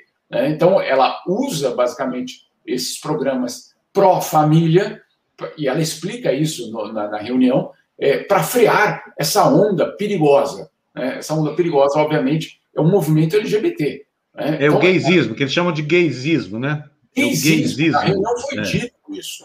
Né? Na reunião foi dito. Então, publicamos. Essa palavra gaysismo foi dita nessa reunião? Foi gaysismo? Dita. Foi dito. Foi dito. Então, assim, não é. Né? Esse é o governo. Esse são as, essas são as pessoas no governo. Foi dito por um, um, do, um dos deputados que também participou, um deputado é, muito aliado aí ao governo, que também fez, é, usou essa palavra. É, e aí, o que acontece? É, isso aí foi, nós publicamos, e ontem as entidades do movimento LGBT, então, por meio de um advogado, pediram esclarecimentos é, à secretária para que ela se explique. Né? Porque, por, entre outras coisas, ela dizia que tem cartilha é, é, escolar que fala desses assuntos a partir dos dois anos de idade. É, que cartilha é essa? Porque eu, eu, eu desconheço. O movimento LGBT também diz: olha, que de qual cartilha ela está falando? Né? Porque, obviamente, esse é um discurso, é uma narrativa. É, e que ela deixou muito claro, inclusive, que está trabalhando com o MEC é, para refazer cartilhas e, e, e, e é, material escolar. Que, que programa é esse de refazer pro, é, material escolar que a gente não está sabendo? Ou se está sabendo, está sabendo muito pouco? Né? Então, tudo isso foi dito nessa reunião. Adivinha o que eu aconteceu? Imagino, desculpa aqui, eu, eu, vou dar um palpite aqui, deve ter sido assim, ó. Imagina, Lu, chega lá a secretária e fala assim, ó, oh, sou secretária da família aqui, e eu sou contra o gaysismo, essa viadagem que está tomando conta do Brasil, e vou proibir, inclusive, lápis e caneta na, na educação infantil, porque são símbolos fálicos, e criança não tem que saber escrever e ler para não ter acesso a material pornográfico sobre ideologia de gênero. É assim que esses brucutus pensam, Jamil? Só pode ser. Olha, o, o, a, o discurso foi um pouco mais, é, é, é vamos dizer assim, diplomático, mas é, o, o, temor é de que ele né, tenha por trás disso tudo outros, outros pensamentos. Mas, bom, é, só para completar a história, o que aconteceu? Então, é, o movimento LGBT fez esse requerimento, e olha só o que a gente descobriu, Fábio, que esses vídeos que estavam né, numa, num, num link de Zoom que nós obtivemos, foram todos tirados do ar. Todos. Né? Ou seja, aquilo, aquilo que esses imbecis, porque não tem outra palavra, sustentam em pé, não sustentam sentados, é isso? Quando você é, descobre. É, do ar, agora, obviamente, é, a gente baixou tudo, né? então não tem problema. Mas eles tiraram do ar é, o, o material. Agora, o que nós estamos publicando hoje é uma segunda parte dessa mesma história, em que o governo, que a própria secretária diz, então, que não só a gente vai fazer isso domesticamente, mas no plano mundial vamos levar essa pauta adiante. E vai levar para a OEA, porque já está na, na, ONU, né? o Brasil já faz isso na ONU, é, e que o Brasil agora vai levar esse, essa mesma pauta para a OEA e, pasme para o CDE. Né? Aí eu quero ver. Mas, enfim, é, que vai levar essa pauta também para a OCDE. O Brasil ainda não faz parte da OCDE. Nossa Senhora, meu Deus do céu. Ela diz eventualmente, quando entrarmos, etc. Então, vamos estar. E não só isso, o Brasil vai assumir, já ela disse, confirmou, que o Brasil vai assumir o papel que era de Donald Trump, que era de liderar esse movimento internacional ultraconservador. É, se alguém tem alguma dúvida sobre aquela questão, o Ernesto Araújo saindo, está tudo resolvido? Você é falou só... isso aqui, você falou isso aqui. Sai o Ernesto, mas fica quem preside esse tipo de pensamento fica incólume aí, né? Tá Aliás, Jamil, você sabe que essa secretária da família, né? Família. Ela, nem a ministra dela, nem ninguém foi capaz de fazer, dar um pio sobre o crime brutal do menino Hélio, como é que ele chama? Não, do... é, o Henry Borel. Henry, não, Henry Borel. Henry não tiveram a pachorra de falar uma palavra sobre um assassinato covarde feito por um, por um miliciano do Rio de Janeiro, né? Que abateu uma criança na porrada lá, provavelmente no, no bico do sapato. Sabe, para isso, agora, fazer propaganda contra o tal do gaysismo, entre aspas, aí essas antas saem da tumba com uma velocidade inacreditável. Bom, é, um... o, que, o, que, me surpreendeu no, no, no discurso dela é, o, é, é algo até muito inteligente, Fábio, que é é, não, é, não são programas anti-gay, né? São programas pró alguma outra coisa. Então a família. Máscara, exato. Então a máscara é muito boa. Né? Qual Quem família é... que ela está falando? A família do doutor Jarinha, a família da Flor de Lis? Que família é essa? A família não, do Bolsonaro? É... Que diabo de família é essa que eles defendem então, por lá? Isso que eu digo, é, é, é, muito inteligente, porque quem é contra a família? Ninguém é contra a família. Né? Não existe é, a, ó, eu sou contra a família. Não, então, assim, o, o, o a, a, narrativa é muito positiva. Agora, qual é o problema dela? É que ela só considera uma forma de família. Né? Essa, essa é pai e mãe, senão não é. Né? Pai e mãe, filhos, ponto. Então, só, só existe uma, um modelo de família. Esse é o problema desses programas pró-família. Agora, é, obviamente, a gente sabe que, é, é, pelo menos vendo esse vídeo, ouvindo vocês, porque a gente baixou e está na, na, na, própria matéria, o, o, discurso dela, a explicação que ela faz, é, é, é muito detalhada. Ela, ela, ela fala muito claramente que vai levar o programa a cinco, aos 5 mil municípios brasileiros. Então, de fato, tem um programa sendo estabelecido, de fato, tem uma estratégia sendo estabelecida para ter isso acontecendo. Não é, ah, é o, alucinado do chanceler, do ex-chanceler, que fez um discurso desse na ONU. Ha, ha, ha. Não. Né? Existe um programa. E, e insisto, isso não é, é uma, uma, operação de amadores. Eles são extremamente profissionais. E o evento é, era extremamente organizado. Não era. Ó, a gente se reúne ali no fundo da sala e conversa sobre o que fazer contra. É, ou para lidar com o gaysismo. Não, não é isso é, é extremamente elaborado e, é, eu diria, muito, muito bem organizado. eu tenho impressão de que essas almas penadas ficam se consumindo em sonhos eróticos com pessoas do mesmo sexo, entendeu? Deve ser uma coisa, a cabeça deles é uma suruba permanente, deve, e eles devem morrer de medo, sabe, de enfrentar essa realidade aí do enclausuramento num corpo que não corresponde àquilo que, que a cabeça reacionária manda fazer. Mas eu tenho certeza absoluta que essa gente passa a noite inteira tendo suores frios na cama, viu, Jamil? Imagina essa secretária deitada aí tendo fantasias eróticas. O que será que ela está pensando? para acordar no dia seguinte e falar sobre gaysismo. Ah, tenha santa paciência, viu? É, só para deixar claro, quem falou do gaysismo foi o deputado que acompanhou ela. Né? Ah, Mas, é, ela levou para auxiliar, para dar uma força. É. e quem era esse deputado, hein, Jamil? Você sabe o nome dele? É, eu tenho. Se me dá um segundo. É... Não, depois me passa pelo WhatsApp, não tem Passo. problema, não. A gente, Passo, mas... quer convidar o, o anti-gaysista para uma entrevista aqui no Tertúlio?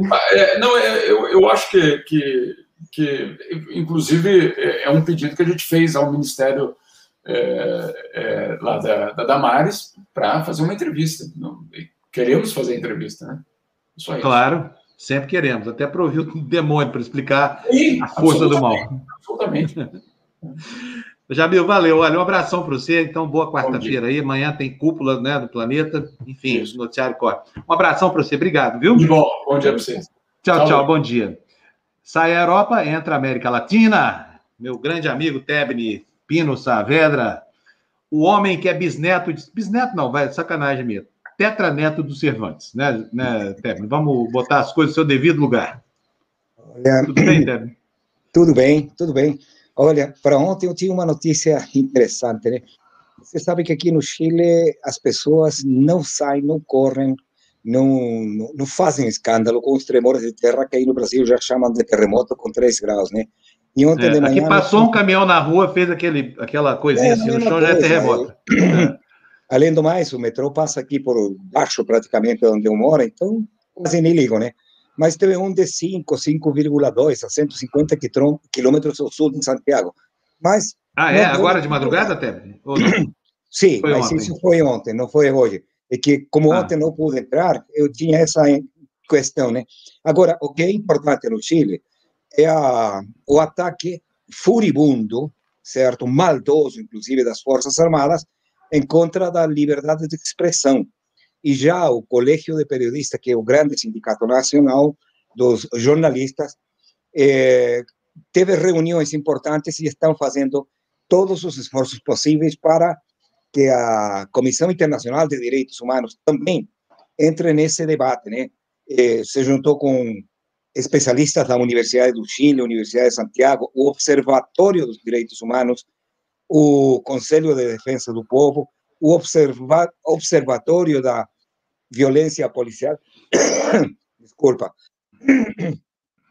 E tudo isso, a raiz de um programa de televisão, humorístico, evidentemente, onde colocava um general que se auto-acusava de terem aposentadorias de luxo, de trabalhar só até os 40, 50 anos, e, e o pior, não falaram nesse programa a coisa mais contundente que o Chile está observando, a milionária eh, quantidade de pesos chilenos, que são milhares de, de, de dólares, que tanto o exército como a, a, aeronáutica e os carabineiros têm colocado eh, nos seus próprios bolsos, né?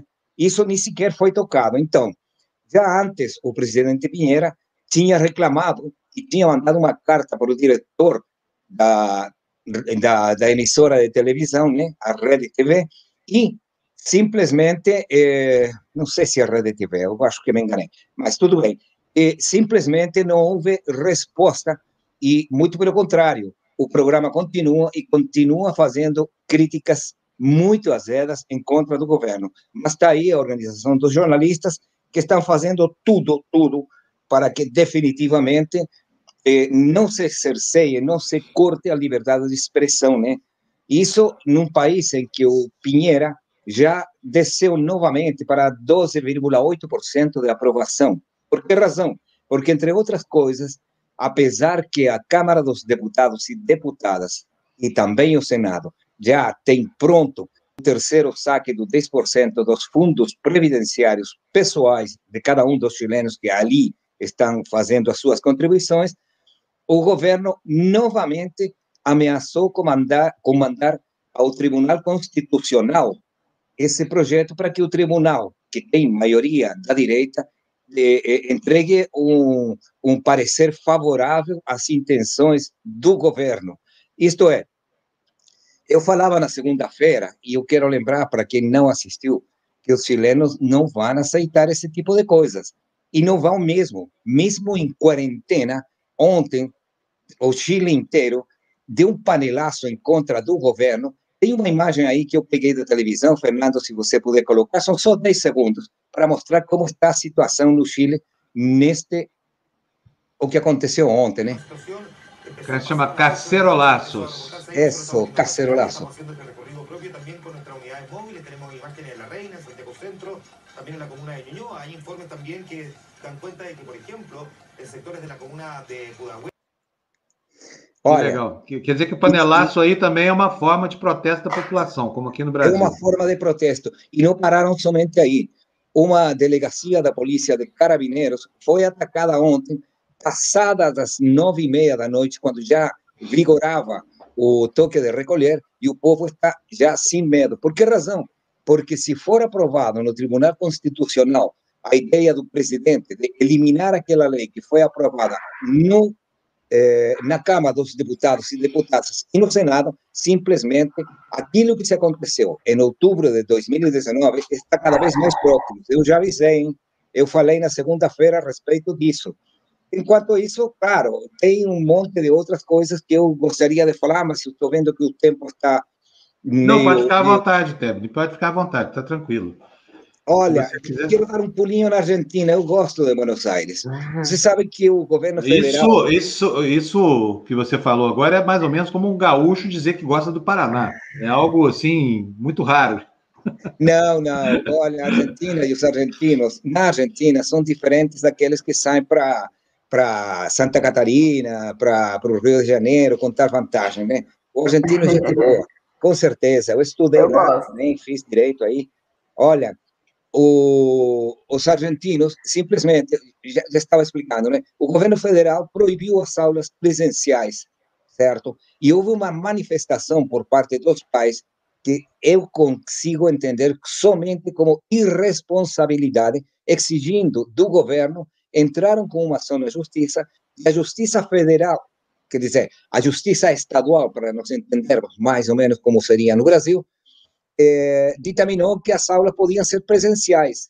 Só que a Suprema Corte de Justiça da Argentina proibiu. Então, uma, uma, uma queda de braço aí bastante interessante, que definitivamente impediu a, as escolas abrirem as suas salas e aceitar os alunos que são todos eh, jovens, desde crianças até adolescentes, que poderiam se contaminar. Evidentemente que isso deu uma tremenda força ao presidente Fernandes e continuam, continuam as manifestações. Hein?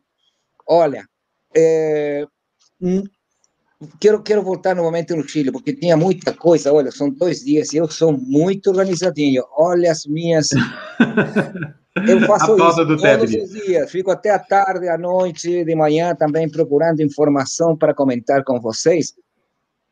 E, e o Chile está neste momento com um projeto que já foi aprovado no Senado, esperemos que o presidente não mande para o Tribunal Constitucional, que permite a eutanásia. Um país de terceiro mundo como o Chile já se convenceu que não adianta nadar contra a correnteza, né? A eutanásia no Chile vai ser possível sempre e quando, evidentemente, guardando todas as proporções. Não vai dar para fazer uma eutanásia alguém que está com gripe, né? Ele tem que ser uma pessoa maior de idade, enfim, tem uma série, uma série de, de impedimentos. Tá? É, eu lembro, olhando você olha, falar eu... isso, eu lembro do Monty Python, tem uma cena, um dos filmes lá, que o sujeito doa o, o fígado, só que o pessoal da, da, da, do programa de doação vem buscar o fígado em vida. é mais ou menos isso, quer dizer, eutanásia é para gripe, né? Também poderia entregar o coração, né? Só que a gente só tem um. Olha, e produto dessa dessa história do, do, do governo insistir em legislar apoiado no Tribunal Constitucional, que é um quarto poder muito forte aqui no Chile, né? eh, os portuários, os portuários já ameaçaram que se o presidente conseguir essa história aí, eles vão parar. Se os portuários, os trabalhadores dos portos do Chile pararem, olha, você vai ficar sem salário, viu, seu Pinheira? Porque simplesmente o Chile não vai receber os recursos do cobre e principalmente das frutas que são os, os grandes eh, os grandes ingressos do país. E ainda mais agora, né? Quando o cobre do Chile está sendo cotizado na, no mercado de, de metais de Londres por sobre os 4 dólares a libra. Isso quer dizer uma fortuna, uma fortuna. O Chile, a única coisa que queria era sair do 3,4, 3,5, já passou do 4%. Uma outra lei que também o Chile espera não seja mandada ao Tribunal Constitucional é o imposto às grandes fortunas. As grandes fortunas conseguiriam arrecadar só com 2,5% das utilidades do lucro 1.250, quer dizer, 1 bilhão e 250 milhões de dólares, certo? Isso é uma bagatela para os grandes empresários, entre eles o senhor Sebastião Pinheira, acho que é, né? Ele dizem que é o presidente do Chile, e ele conseguiu nesta etapa de pandemia pular dos 2 bilhões e 60 milhões de patrimônio pessoal para 2 bilhões e 900 milhões de dólares, quer dizer, quase 3 bilhões de dólares, certo? É praticamente um 30%. Num país, como todo o resto da América Latina e do mundo, que está praticamente falido, ele consegue aumentar. Nem se fala, então, do, da maior fortuna do Chile, que é um senhor chamado Andrônico Luxis, que é dono de canais de televisão, de bancos, de grandes empresas mineiras, e olha, eu gostaria de saber se ele tem alguma filha solteira ainda, né? Porque ele tem um patrimônio, tinha um patrimônio no início da pandemia de 14 bilhões e 500 milhões de dólares. Mas, por graça divina, e porque tem sido favorecido, evidentemente, com contratos com o Estado e, enfim, com todas essas patrañas. não é só Deus, não, né? Olha, é ele Deus, pulou de 14,5 para 23 bilhões de dólares. Isso daí está guardado na sua conta, né? Não sei se na Suíça, teríamos que perguntar para o, para o Jamil, né? E a última coisa que, que eu queria comentar, olha, vocês falam da cloroquina e de todos os, eh, eh, os remédios que o, o, médico Jair Bolsonaro está receitando para o Brasil. Aqui tem dois médicos veterinários que já injetaram com remédio para cachorro a mais de 100 pessoas eles estão sendo evidentemente investigados. Sim, senhor. No para Covid? Para Covid? Para Covid. Que Isso horror, foi né? feito numa cidade chamada Calama, que está no norte do Chile, perto de São Pedro de Atacama, que é um polo turístico muito importante do Chile, no meio do deserto de Atacama. É, é um território que já foi da Bolívia, mas que o expansionismo chileno é, acabou se apoderando, produto de uma guerra em final do século XIX, né? Então, em Calama, que além do mais tem aí do lado a mina de Chuquicamata, uma das maiores minas a céu aberto do mundo, isso, eh, dois, como digo, dois eh, veterinários estão colocando uma, um remédio chamado Octuple, certo? Segundo eles, para gerar anticorpos eh, contra o Covid, e, e, e, e teve imbecil, pois não dá para falar outra coisa, né? que foi e é. se injetou esse famoso octuple. Assim, é, não sei se é mais barato, se Morreu? é O que aconteceu? Mas... Morreu? Não. Morreu alguém já? Não, porque aqui no Brasil não, nós temos uns médicos não faz absolutamente nada. O pior, Fábio, sabe o que, que é? Que os ah. veterinários falam que eles já estão imunes. Então, essas pessoas que se colocaram aquelas vacinas contra os cachorros simplesmente estão saindo para a rua, sem máscara, eh, sem distanciamento social, porque, segundo eles, a sua médico a sua médica, perdão, eh, veterinária, diz que não teria eh, nenhum, nenhum problema com viver como se vivia até o ano 2019. Tá? Esse é o, o, o Muito bom.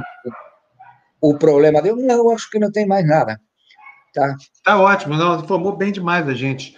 É, quero te agradecer. Olha, lembrando que hoje é dia de estreia aqui na TVD, Teb, não deixe de assistir o programa do Monforte aqui, o Balbúrdia Brasil, às 6 horas da tarde.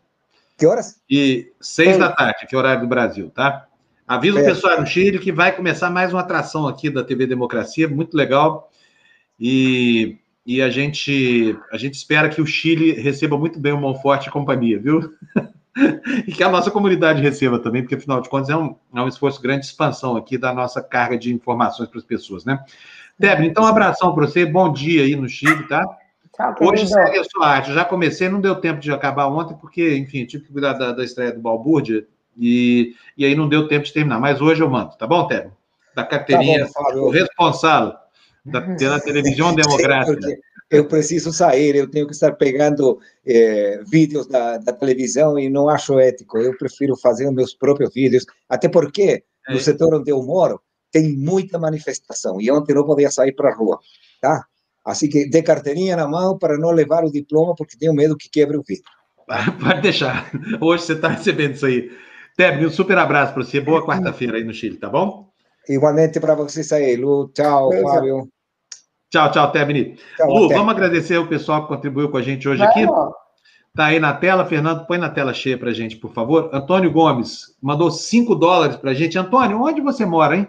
5 dólares é dinheiro para burro. Apoio ao belo trabalho que vocês fazem pelo meu país. Muito obrigado. Apoiando a gente assim, a gente fica até emocionado. Érica também, olha, a Érica Ferrari está saudosa do E-Conexão. Eu também estou, viu, Érica? Precisa convencer o João aqui. É que as coisas numa televisão como a nossa são sempre improvisadas, né? A Lu sabe bem como é que é isso aqui.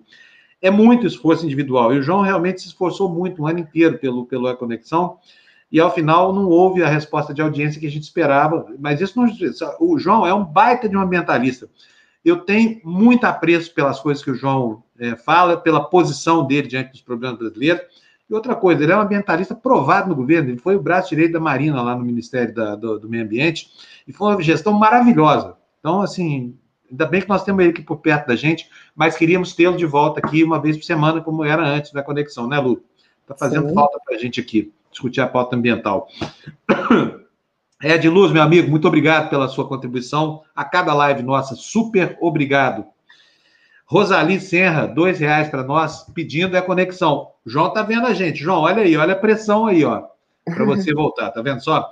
O Walter Nascimento dando bom dia para gente, bom feriado desejando a todos, nos mandou cincão. E eu aproveito e faço da mensagem dele a minha também. Bom feriado para vocês.